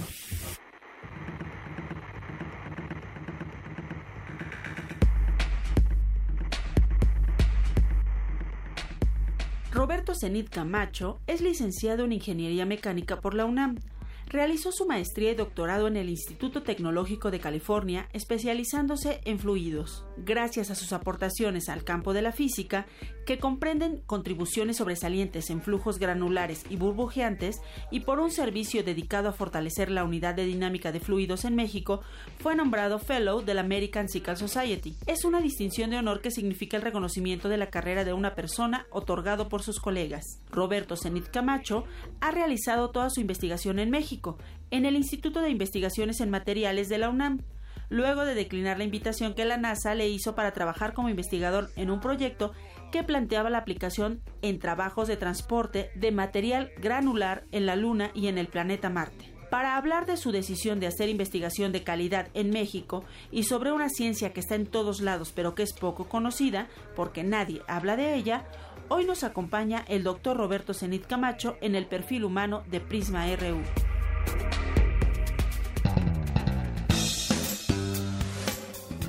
Cuéntanos ahora un poco también de cómo es tu vida como investigador, también has dado clases y sobre todo me detendré en esta parte cómo cómo volviste otra vez a pues a lo cotidiano dentro de la universidad porque de alguna manera yo también recuerdo muy bien esa esa huelga de, del 99 de la UNAM donde pues muchas actividades estaban completamente detenidas. ¿Cómo fue esa época también y cómo fue pues después tu vida cotidiana como investigador y como maestro? Bueno, justamente fue una etapa muy extraña. De las pocas instituciones de la UNAM que permanecieron abiertas durante la huelga fueron los institutos de investigación. ¿no? Entonces, por eso fue que yo pude... Que podías entrar. Que yo pude eh, comenzar a trabajar a la mitad de la huelga. ¿no? me acuerdo perfectamente, mi primer día de trabajo fue el el 30 de noviembre de 1999. Entonces ese día yo me presenté a trabajar y, ese día habían justamente dicho que iban a, tomar el Instituto de Investigaciones en Materiales. Entonces yo llegué y estaba el director en la puerta y había el secretario académico y, no dejaban entrar a nadie, ¿no? Y en ese entonces yo me veía más joven, ¿no? entonces Todavía. pensaron, bueno, gracias. Eh, pensaron que yo era, no sé, estudiante y a lo mejor venía a cerrar. Entonces no me dejaban entrar hasta que el director me reconoció y dice, no, no, no, no, él sí entra, ¿no? Y fue así mi primer día, ¿no? Y que fue una cosa, una experiencia muy, muy rara. Y una vez que comencé a trabajar todavía la huelga duró varios meses más, ¿no? Entonces pues no había clases, y no había alumnos, eh, los trámites administrativos pues estaban todos atorados, ¿no? De hecho yo tuve que esperar un par de meses, un par, más como seis meses para recibir mi primer pago, ¿no? Eh, y pues eso no, no todo mundo lo puede no lo puede no lo puede no puede lograr esperar tanto tiempo no eh, y entonces fue realmente un momento en que yo me llegué a preguntar si era la decisión correcta haber regresado a México, ¿no? porque la UNAM era y eh, todavía sigue siendo el, lugar, el mejor lugar para hacer investigación científica en México. Eso es, es indudable. Pero pues en esas condiciones... Eh, era muy difícil. Muy difícil, ¿no? Y sobre todo que la mayoría de mi trabajo hasta ese momento era experimental, ¿no? Entonces yo tenía que montar un laboratorio, eh, solicitar eh, recursos para comprar y estudiantes entusiastas que también puedan estar siendo parte del proyecto. Entonces, si no hay estudiantes, ¿cómo puedo yo eh, comenzar a hacer mi trabajo? Pero afortunadamente esto esto se resolvió, ¿no? Recordaremos que se resolvió. Buen trecho de tiempo, pero se tuvo que resolver, no no había salida, estaba muy trabado el conflicto. Y entonces comencé a dar clases en el posgrado de Ciencia e Ingeniería de Materiales y en la licenciatura de Ingeniería Mecánica en la UNAM. Y poco a poco se fue, eh, se fue recuperando el ambiente universitario como lo tenemos hoy, que funciona, funciona bien, hay, hay muchos estudiantes, hay mucho talento, hay investigadores y eh, así fue como, como, como inició mi carrera, pero sí, eh, sí tuve mis dudas, ¿no? Una persona feliz, dedicada a la academia, a la investigación y bueno, pues no, no todo es tampoco el, Instituto de Investigaciones en, en, materiales de la UNAM, es una buena parte, una parte muy importante de tu vida, pero fuera de ahí, ¿qué te gusta hacer? Por ejemplo, ¿tienes hobbies? ¿Te gusta eh, el cine, el teatro, no sé? Sí, eh me, uno de mis hobbies es jugar squash. Soy fanático del squash. Voy lo más seguido que puedo. Eh, soy un melómano empedernido. Eh, siempre tengo que estar buscando música nueva. Eh, ¿Alguna en especial?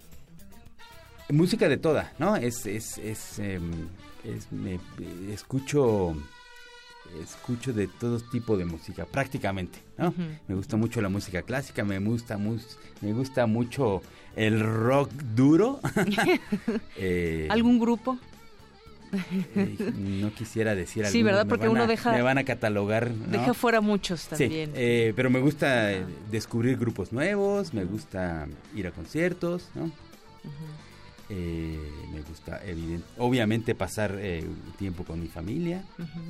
Eh, durante mucho tiempo he sido miembro de Amnistía Internacional, desde que era yo estudiante de licenciatura.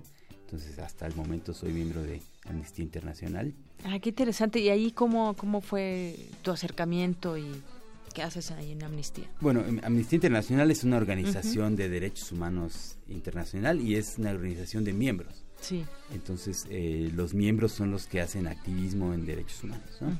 Y yo me hice miembro cuando era estudiante de, licenciatura en la Facultad de Ingeniería, eh, por un evento que hubo donde había una mesa de, de Amnistía Internacional donde daban información y me pareció que esa era la verdad del universo en ese momento, ¿no?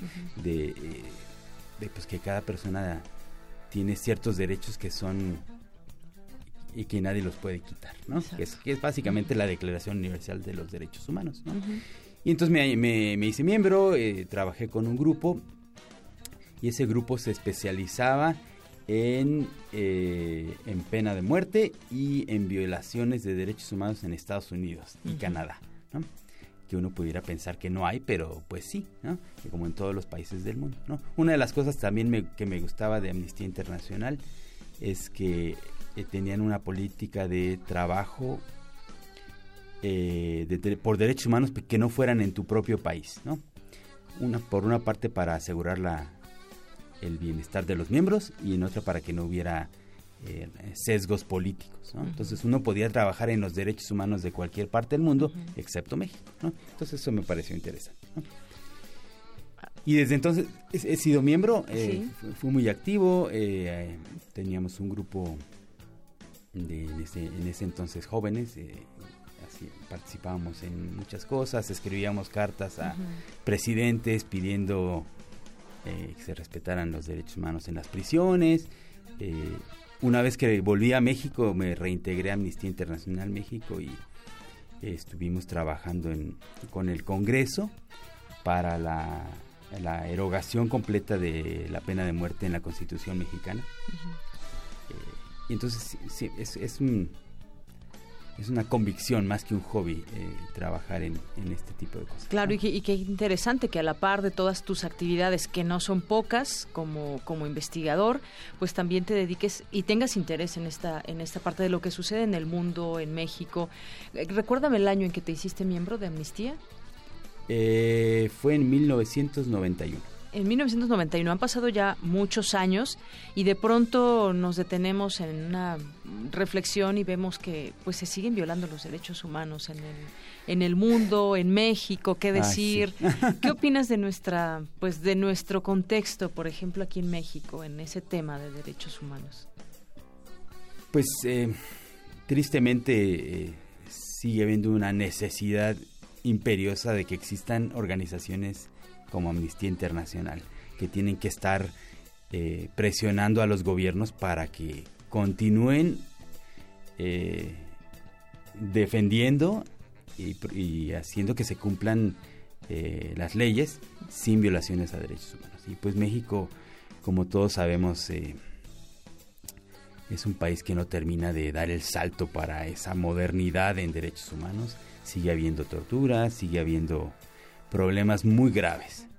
Eh, y pues es una cosa que a mí me, me entristece todos los días. de, de, pronto no, no sientes, digo, a mí me ha pasado, yo te, te, lo pregunto a ti, que de pronto ves muchas luchas o tú que eres parte de Amnistía Internacional o desde el lugar donde te toque un poco pues poner tu granito de arena y que sigamos teniendo esto, de pronto puede uno llegar a pensar, ¿realmente vale la pena? Pues porque es frustrante, sí. ¿no? Eh, pero eh, se tiene que hacer, ¿no? Eh, y, es un problema con ese tipo de trabajo. Mi, esposa es activista de derechos humanos y trabaja muchísimo, quizá más que yo. y sin embargo, los resultados de su trabajo no son tangibles. No es como no es como mi trabajo donde yo hago una investigación, se produce un artículo, etcétera, ¿no? Eh, el trabajo en derechos humanos uno trabaja mucho por pidiendo a los gobiernos, defendiendo a las personas que sufren violaciones y no se ve eh, que haya un cambio sustancial en la situación de derechos humanos en México o en el mundo. Pero sin embargo, eso no quiere decir que no haya que hacerlo. Alguien tiene que hacerlo. Y hay que estar ahí siempre, ¿no? Pero sí, definitivamente es, es muy frustrante y es, es triste. Pero, hay que seguir. Por supuesto, sí, es, es, es, es, una de, los, de las cosas que hay que hacer y hay que mantener la lucha en pie. Así es. Doctor José Roberto Zenit Camacho, ¿algo que se me escape, algo que quieras comentar al auditorio de Prisma RU? Eh, pues de, nuevo, eh, eh, muchas gracias por haberme invitado. esta, lo que me gustaría decir es que esta, esta, parte de, esta parte de la física en la que yo trabajo, que a pesar de ser estudiante de ingeniería, me dedico a la física, esto es una parte que es más que un problema, es una, una oportunidad, porque hay muchos, eh, muchos problemas tecnológicos, muchos problemas, muchos eh, problemas por resolverse que tienen que ver con fluidos.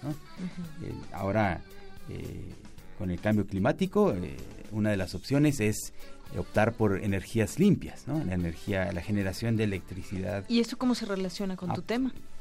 justo a eso iba, ¿no? Por ejemplo, una de las líneas de para generar energía eléctrica es a través de, generadores eólicos. ¿no? Si yo quiero hacer que un, generador gire bajo la acción del viento, lo que tengo que saber es mecánica de fluidos.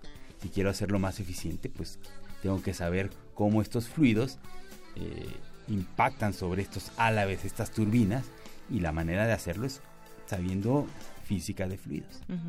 Fíjate eh, cómo se relaciona todo este conocimiento. Eh, tenemos un problema muy grave de cambio climático que está encima de nosotros y que quienes conocen mucho de ese tema dicen tenemos muy poco tiempo, el tiempo se agota y yo creo que lo mejor es empezar desde ahora.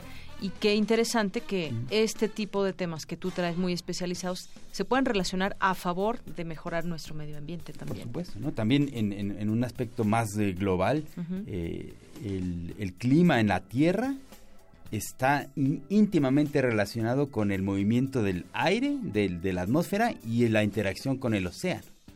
Entonces, si el océano cambia, eh, las corrientes oceánicas cambian, eh, todo ese calor que está en, el agua del océano afecta la temperatura de la atmósfera. Entonces, todo eso se puede entender únicamente si sabemos mecánica de fluidos. pues ahí está. Eh, También. Eso es un ejemplo. las los problemas cardíacos, la hipertensión, eh, las fallas cardíacas, todo eso tiene que ver con aspectos de cómo está fluyendo la sangre dentro de los conductos, eh, dentro de las venas o de las arterias, y todo eso es mecánica de fluidos. Entonces, como te decía al principio de la entrevista, es una, un área de investigación que, tiene implicaciones en todos lados. Entonces, uno de los objetivos que yo tengo personales como investigador es pues eh, dar a conocer este tema, eh, que se cree conciencia y que los estudiantes de física e ingeniería se interesen más en estos temas porque hay muchas áreas de oportunidad, sobre todo de alta especialización. Muy bien, pues qué interesante todo esto que, que nos platicas, doctor. Una vez más, gracias por venir aquí a, a Radio UNAM. Es un placer. Hasta luego.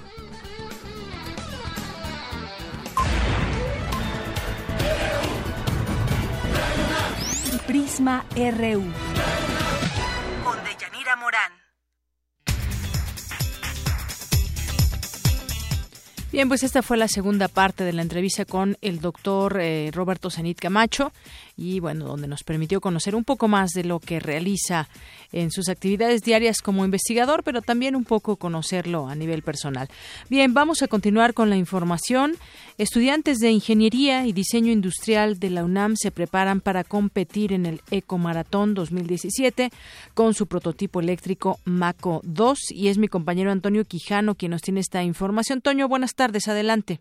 ¿Qué tal, Leyanira? Buenas tardes a ti, el público de Prisma RU el equipo UNAM Mistli es el segundo mejor de América Latina en la creación y diseño de un vehículo eléctrico. Se trata de Maco, inspirado en una especie de tiburón endémica del Golfo de México. Es de fibra de carbono, tiene tres ruedas, un eje cruzado, excelente visibilidad y ergonomía para el piloto con niveles óptimos de seguridad. Además, corre a 60 kilómetros por hora y su batería dura hasta 67 kilómetros. Con este monoplaza, estudia estudiantes de Ingeniería y Diseño Industrial de la UNAM compitieron en el concurso anual Ecomarathon Shell en Detroit con otros 28 equipos de universidades y preparatorias de Estados Unidos, Canadá y América Latina. El equipo Puma compitió en la categoría de prototipo. Habla la capitana Gabriela Flores Valencia de la carrera de diseño industrial.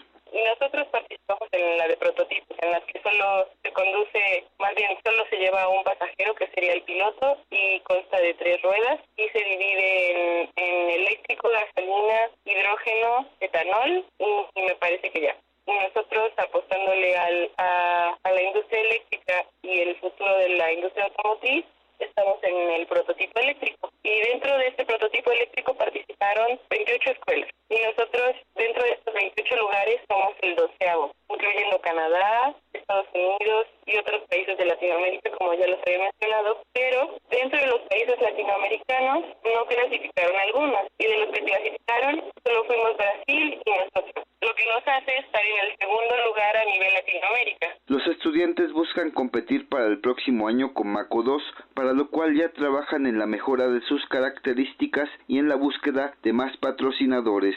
Actualmente estamos en búsqueda de, nuevos patrocinadores que apoyen el proyecto, que se unan a nuestro, pues a nuestro objetivo, ¿no? De lograr el primer lugar latinoamericano que buscamos y pues sí, a poner el nombre, el nombre de nuestra universidad en altos, pero sobre todo de nuestro país, ¿no? Buscando que este, esta investigación de los jóvenes se lleve a cabo y se lleve a todas partes del mundo. Además, para el siguiente encuentro internacional Eco Maratón Shell, una mitad del equipo UNAM Mistli estará conformado por estudiantes de ingeniería y la otra mitad por diseño industrial. Pues que estén al pendiente de nuestras redes sociales, estamos como una MISPLI en Facebook y en, Instagram, eh, que nos busquen y que nos sigan, eh, estén al pendiente de nuestro trabajo también, que apoyen mucho a, a los jóvenes universitarios que estamos probando por nuevos lados. De Yanira Auditorio, hasta aquí mi reporte. Buenas tardes. Gracias, Toño. Muy buenas tardes. Nos vamos ahora con mi compañera Cindy Pérez porque la Universidad Nacional se preocupa por rescatar la identidad afroamericana que existe en nuestro país. Por ello dio inicio un coloquio que aborda esta temática. Adelante, Cindy. Buenas tardes. Buenas tardes, de Yanira y Auditorio de Prisma RU. Hoy fue inaugurado en la Torre de Humanidades de la UNAM la octava edición del Coloquio Internacional Afroamérica Todas las Voces, en el cual el director del Centro de Investigaciones sobre América Latina y el Caribe, Rubén Ruiz Guerra, se refirió a la importancia de la inclusión racial. Que de una o de otra manera han contribuido en la construcción de esto, que, insisto, es nuestro. Nuestro Estatuto General señala que debemos hacer investigación que responda a los grandes temas nacionales. Y, puedo decirlo con toda certeza, trabajar para comprender la diferencia étnica dentro de nuestros pueblos para entender el papel que esta diferencia ha tenido en términos de la construcción de un gran mosaico es responder, es atender a uno de los grandes temas nacionales. De Yanira te comento que luego del acto inaugural se presentó el ensamble cubano de tambores Bata Show.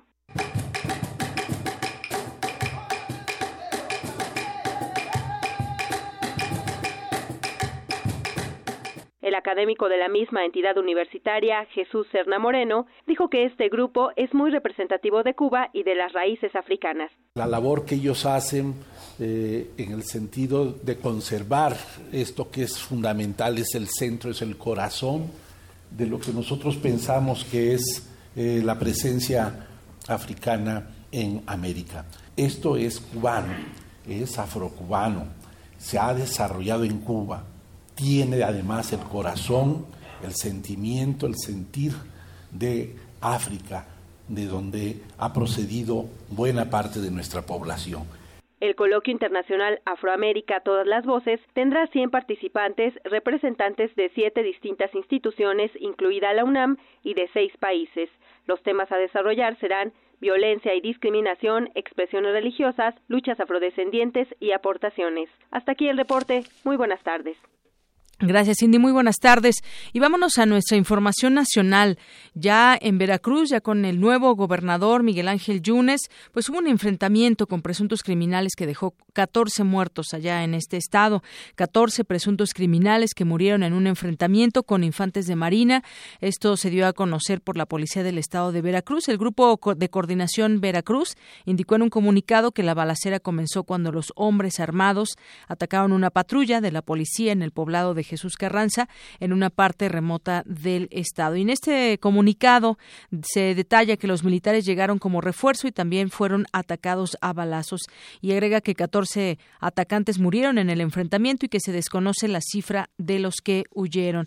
Bueno, pues las investigaciones continúan y parte también de pues de lo que dejó el anterior gobierno también que tendrá que pues ponerse a trabajar mucho en la seguridad el nuevo gobernador. Y bueno, por otra parte, quien se queja en términos eh, políticos. Ya ve que varios han levantado la mano que quieren ser candidatos a la presidencia de la República o por lo menos quieren participar por su partido. Escuchaba yo en la mañana a Margarita Zavala que dice, seguramente el PAN me va a escoger a mí, pero no olvidemos a Moreno Valle y ahora dice que el INE lo censura el gobernador de Puebla. Rafael Moreno Valle informó que acudirá al Tribunal Electoral del Poder Judicial de la Federación para presentar un recurso de inconformidad ante la decisión de la Comisión de Quejas del INE de suspender los spots que difunden una de sus entrevistas en medios de comunicación y que no promocione sus aspiraciones presidenciales. En un mensaje a medios, Moreno Valle acusó al INE de que lo ha censurado e intenta coaccionar sus derechos políticos. Además reclama que hay otros eh, políticos como López Obrador, como Margarita Zavala, eh, Graco Ramírez del PRD, Silvano Aureoles, Jaime Rodríguez o el jefe de gobierno capitalino Miguel Ángel Mancera, que han hecho públicas sus aspiraciones y no han sido sancionados en los mismos términos. Ahí se queja. Por cierto, ahora que fuimos a Guadalajara a la Feria Internacional del Libro, pues yo conté por lo menos seis anuncios de Graco Ramírez, que es el gobernador de Morelos, pero anunciándose de sus logros en, en, Jalisco. Bueno, pues así se las gastan de pronto por querer, querer salir en la foto y más allá.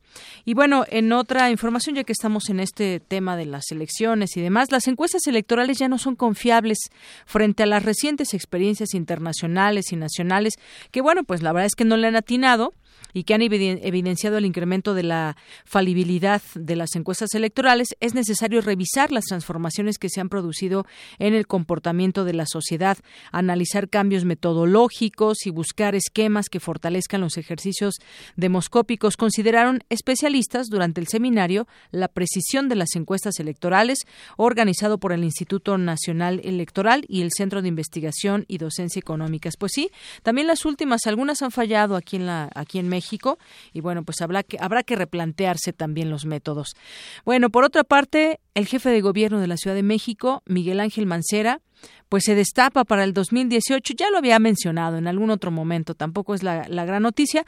Lo que sí es que ahora trabaja en alianzas para su candidatura presidencial de cara al 2018, pero con la ciudadanía. Es lo que dijo eh, a su llegada a Tlaxcala, donde acudió como invitado ayer al sexto informe del gobernador de, de, Tlaxcala, Mariano Sarur, y ahí, bueno, pues expresó que va a seguir trabajando en los próximos meses y habrá anuncios importantes. ¿Habrá de ir en alianza con alguien? Le preguntaron y dijo que sí, que con la gente y con la ciudadanía. Bueno, pues vamos a ver, porque ya en el PRD también están ahí, le están ahí, eh, pues cortando el paso, porque pues eh, hay perredistas que también quieren ser candidatos y que son realmente perredistas. Mancera, pues no es del PRD. Pero está ahí jugándole a ver si, si no se la da el PRD, pues incluso hasta se nos va de independiente. Pero por cierto, pues la desaprobación ciudadana al jefe de gobierno, Mancera, disminuyó un punto porcentual en el último cuatrimestre, es decir, no lo está evaluando bien la gente. Hay varias encuestas que hoy se publican, se publica una en en reforma y eso es lo que dice sobre el jefe de gobierno. Bueno, pues hasta aquí la dejamos. Mañana comentaremos algunas otras cosas porque ya es momento de irnos a la cultura, la música y muchas otras sorpresas. Arte y cultura. No, rien de rien. Non, je ne regrette rien, ni les biens qu'on m'a fait, ni les mal, tout ça m'est bien égal. Muy bien, Pedro Cominic. Tenías con la boca abierta, Silvia, ¿eh?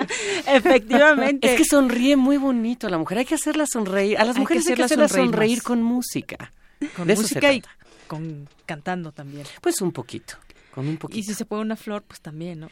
No, ya, ¿ves? Por, eso nos vengo a invitar a este concierto, porque justamente es para invitar a mujeres hermosas como ustedes, a Yucali Cabaret allá en Zona Rosa, en el corazón de Zona Rosa, en Amberes 613, a eso, a una velada de que las tome de la manita, baje del escenario a su mesa, ustedes departan con un martini, una margarita, así como en Las Vegas de los 50 y les cante al oído algo así de sabroso, Bueno, déjame decirle a Silvia que yo ya lo experimenté, ¿eh? te toca ¿Y te cantó al oído? Sí, por supuesto. Deja tú al oído.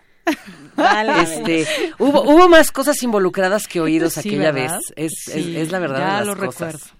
Fuertes declaraciones. Pedro, gracias por estar aquí, gracias por esta entrada maravillosa. Cuéntanos qué es Yucali Cabaret. Yucali Cabaret es un lugar maravilloso eh, que, abrió el maestro Tito Vasconcelos allá en Zona Rosa. Y yo creo que un poco es, un lugar que está rescatando un hueco perdido en la vida nocturna de la Ciudad de México tanto porque creo que de repente hay como esta obsesión, bien dice Madonna, por la gente joven y la juventud. Digo, no porque yo soy un tío, ¿verdad? Pero tengo 47 años muy bien puestos. Muy joven. Este, pues soy un bebé, la verdad. Un, bebé sabrosón. Pero, por supuesto. No, pero justamente eso, de repente se piensa que solo la vida nocturna es para la gente muy jovencita, que quiere estar en el rever, que quiere, no, ¿sabes? Que quiere estar así como en la debacle. Y sí, el sol tiene que salir para todos, pero de repente no hay un lugar donde tú puedas ir, por ejemplo, mujeres solas. Eh, eh, todo el asunto con la mujer ha sido, ha sido un tema central este año. Y yo creo que crear un lugar seguro, amoroso, generoso, donde pueden estar mujeres solas, sin que tengan un perro malévolo encima acosándolas, dándoles lata. Donde, por ejemplo, una cosa preciosa que sucedió la, la semana de estreno, que fue el jueves pasado, porque estoy todos los jueves de este mes a las 10 de la noche ahí en Yucari Cabaret, eran mujeres con sus mamás, por ejemplo porque siempre que hablamos justamente, por ejemplo, este concierto, que lo que pretende es cargarte de buena vibra y de energía para el año que viene, y, y, uno, y, de hecho, la idea es que las canciones que voy cantando, cada una sea como una de las doce uvas así jugosita que muerdes y te escurre el juguito así sabroso, ¿no? Este, ya, se le ¿ves? Ya, ya, ya, ya, hay antojo del otro lado de la cabina. ¿ves? Oye, para seguirnos antojando, Cuéntanos cuáles son estas 12 uvas. Mira, voy a hacer de entrada algunas cosas que me ha pedido mucho el público de canciones de la temporada. el concierto tiene un aire navideño, aire porque tampoco voy a estar de no todo el concierto, qué flojera. Pero sí algunas cosas, por ejemplo, de Sinatra, este, de, de Dean Martin, eh, Let It Snow, por ejemplo. Ahí voy a hacer una cosa preciosa, muy de, ni modo, tengo vocación por las canciones de Mujer Mala, voy a cantar una cosa de Eartha Kitt. fatal? ¿Algo así? Sí, es que hay un Santa Baby de Eartha Kitt, que es una cosa como mm. muy seductora y muy linda, la voy, a, la voy a cantar. Y voy a hacer también algunos clásicos aprovechando, tal como lo hice en esta pequeña intro donde canté un, un, fragmentito de algo de Deep Piaf, que de hecho ahorita les cuento por qué voy a cantar, que sí lo voy a cantar este jueves y por qué lo voy a cantar. Pero siempre le he cantado a mi público en varios idiomas. Creo que es un orgullo que mexicanos podamos hablar las lenguas del mundo. Entonces, por ejemplo, voy a hacer a de este Fideles en latín la versión original en latín, o Tannenbaum en alemán, que de repente la memoria parietal me alcanza de Yanira, ni modo que le vamos a hacer. Sí, sí, ¿eh? canta muy bien en alemán, en francés, en inglés, en, español. En portugués. En portugués. Pues, ah, güey, tengo varias gracias. Entonces, bueno, voy a hacer este repertorio este, de la temporada así, pero aderezado con, con lo, digo yo, lo más granado de, de mis seis discos, porque estos conciertos son también para agradecer. Me preguntas que, qué qué son estas uvas. También son, son momentos de agradecimiento con el público que me ha acompañado a lo largo de todo este año tan difícil. Mira, bien dice la revista Time de Yanira que, que la persona del año este año es, es la parca. ¿No? The, ¿eh? Grim Reaper. Es, es la, la, portada de, de, la persona del año este año del Time. Este, Leonard Cohen, bueno, Fidel, que yo sé que hay puntos de vista encontrados al respecto, pero bueno, David Bowie, que ahí no hay discusión, ¿me explico? Entonces yo creo que es un, un momento de agradecer a los que estamos y los que han estado todo este año. Entonces lancé una convocatoria de redes sociales que de hecho invito al público de aquí del programa que, que, se sume a que me pidan qué quieren que le cante de mis discos. Y estas noches estoy cantando lo que la gente me pidió. De hecho, el lugar number one de la votación de esta semana justamente fue, fue Je ne de rien de este de, de, Piaf que está por eso entramos con esa así es que es parte de mi disco más reciente así este que está grabado con la Orquesta Sinfónica Juvenil de la Universidad Autónoma del Estado de México y voy a cantar esta versión de, de Rien de Rien este, este próximo jueves a las 10 de la noche y también por eso le tengo para el público de, de este, de, de este Reú. pues sí, de Prisma, de este egregio programa. Yo, es que estoy en el, yo sé que es Prisma Reú, pero es el programa de las mujeres bellas, ¿ves? No, no, no, no puedo decir de este lado y del otro lado de la cabina. Por favor, por favor, sí, no. todas, las mujeres biológicas y las no biológicas, todas se Yo soy súper, soy súper incluyente, güey.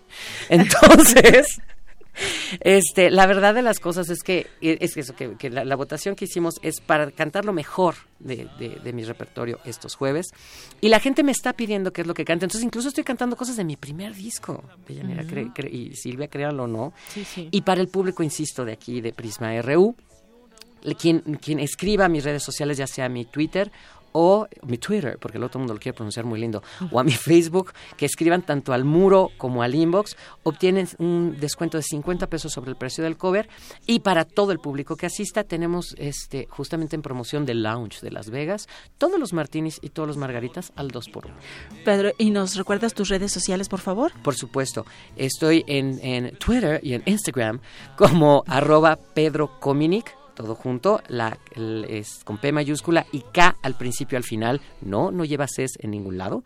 y de la misma manera estoy en Facebook, es una fanpage que solo le das me gusta, como Pedro Cominic, uh -huh. es una, una, página de figura pública, pero yo contesto personalmente tanto ah, el muro como bellísimo. el. Sí, luego, de, este, luego me andan echando la mano este, de mi oficina porque afortunadamente hay mucha gente, pero sí, los mensajes personales los contesto yo, yo con estas manecitas que se han de comer los gusanos, se contestan todos los mensajes. Y por supuesto, así lo recibimos igualmente en Yucali Cabaret los jueves. Efectivamente, Pedro Cominic, Yucali Cabaret, 15 y 22 de diciembre a las 10 de la noche.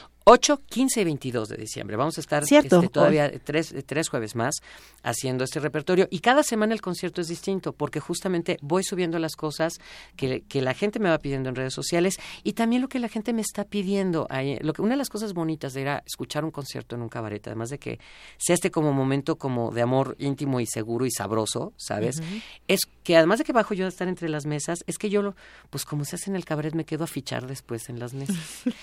y entonces generas como un rapport muy lindo con el público que en otro, por ejemplo, he cantado, bendito sea Dios, en el Teatro de la Ciudad, en Bellas Artes, en el Julio Castillo, en muchísimos en festivales en, en México y en el extranjero, y no tienes ese chance, ¿sabes?, de, de, de tener como un toma y daca con el público, y aquí sí, por eso estos conciertos de agradecimiento, estos conciertos de buena vibra para el año que comienza, se trata de que sean así, de cerquita y al oído. Pues muy bien, vamos ¿eh? todos a los se conciertos. Se ponen muy bien sus, sus, espectáculos y sus conciertos. Gracias es, por venir, Pedro. Y, y, además ahora sí voy a cantar vestido, entonces vengan, para que luego no digan que... Es, lo, es, que luego en el cabaret uno hace mucha barbaridad. De hecho, ¿sabes qué? De hecho, voy a, esto se los voy a platicar. Voy a sa saqué, de, saqué del ropero eh, un smoking que me mandó a hacer la casa Swarovski para mis 25, mis 25 años de, ¿De trayectoria. Diamantes? Sí, está Órale. forrado en cristal de Swarovski, es, vale más que mi coche. Lo, lo, estrené en el Teatro de la Ciudad hace un año cuando con Aculta, el IMBA y la Secretaría de Cultura de la Ciudad de México y la universidad me festejaron 25 años. Y todo el mundo me dijo justo eso, que lo vieron muy de lejos, que ahora lo quieren ver de cerquita. Vamos a verlo de cerquita entonces. entonces. para que vengan a ver la piedrita de cerquita. Muchísimas gracias, Pedro. A ustedes, Mucho muchas gracias por el espacio. Gracias, Pedro. Zarpazo RU.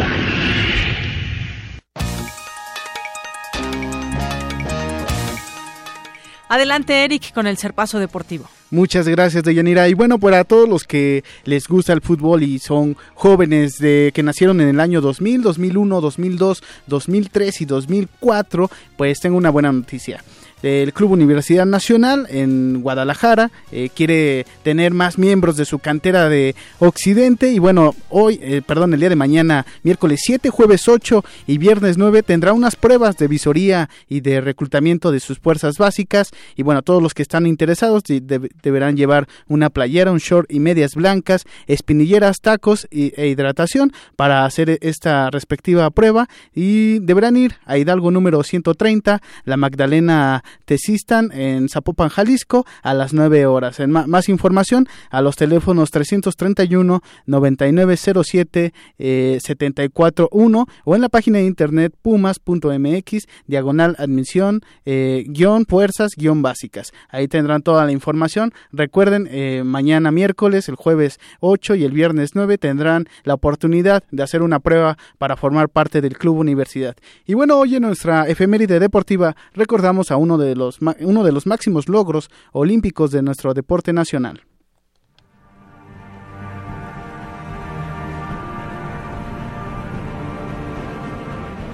El 6 de diciembre de 1956, el clavadista mexicano Joaquín Capilla obtuvo la medalla de oro en la plataforma de 10 metros durante su participación en los Juegos Olímpicos de Melbourne, Australia. Capilla se convirtió en el primer atleta no estadounidense en conquistar la presea dorada desde 1924. En esa prueba, el clavadista mexicano ya había conseguido el bronce en Londres 1948 y la plata en Helsinki en el año de 1952. Ahí tenemos un éxito de Joaquín Capilla. Bueno, pues es la información deportiva. Nos escuchamos el día de mañana. Claro que sí, Erika. Hasta mañana. Y bueno, cerramos con la información de última hora con mi compañero Antonio Quijano. Adelante, Toño. Buenas tardes. Buenas tardes, Yanira. Aquí información. La Organización Civil Sin Fronteras denunció que de 2000 a 2015 las autoridades mexicanas detuvieron en sus estaciones migratorias a 2.1 millones de extranjeros, a quienes se dio trato de presidiarios. El Partido de la Revolución Democrática expuso ante la FEPADE a los gobiernos federal y del Estado de México por presunto desvío de recursos y uso de programas sociales a favor del PRI. De acuerdo con Alejandra Barrales, presidenta nacional del Sol Azteca, ambos gobiernos han utilizado programas sociales para operar a favor del tricolor. Hassan Rouhani, presidente de Irán, afirmó este martes que Donald Trump, presidente electo de Estados Unidos, no podrá desechar el acuerdo nuclear con su país. El mandatario iraní advirtió que su gobierno responderá a cualquier prórroga de las sanciones impuestas. La NASA informó que la Estación Espacial Internacional logró la primera cosecha múltiple de lechugas para consumo de una tripulación. Se trata de romanas rojas sembradas el pasado 25 de octubre como parte de un experimento. Hasta aquí mi información. Gracias, Toño. Muy buenas tardes. Gracias, Toño.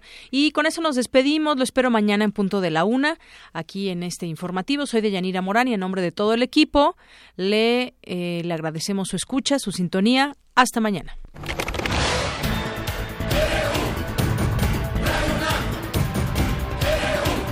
Prisma RU. Los perfiles del acontecer universitario de México y el mundo en una frecuencia. De lunes a viernes, de una a 3 de la tarde. Radio UNAM. Clásicamente informativa.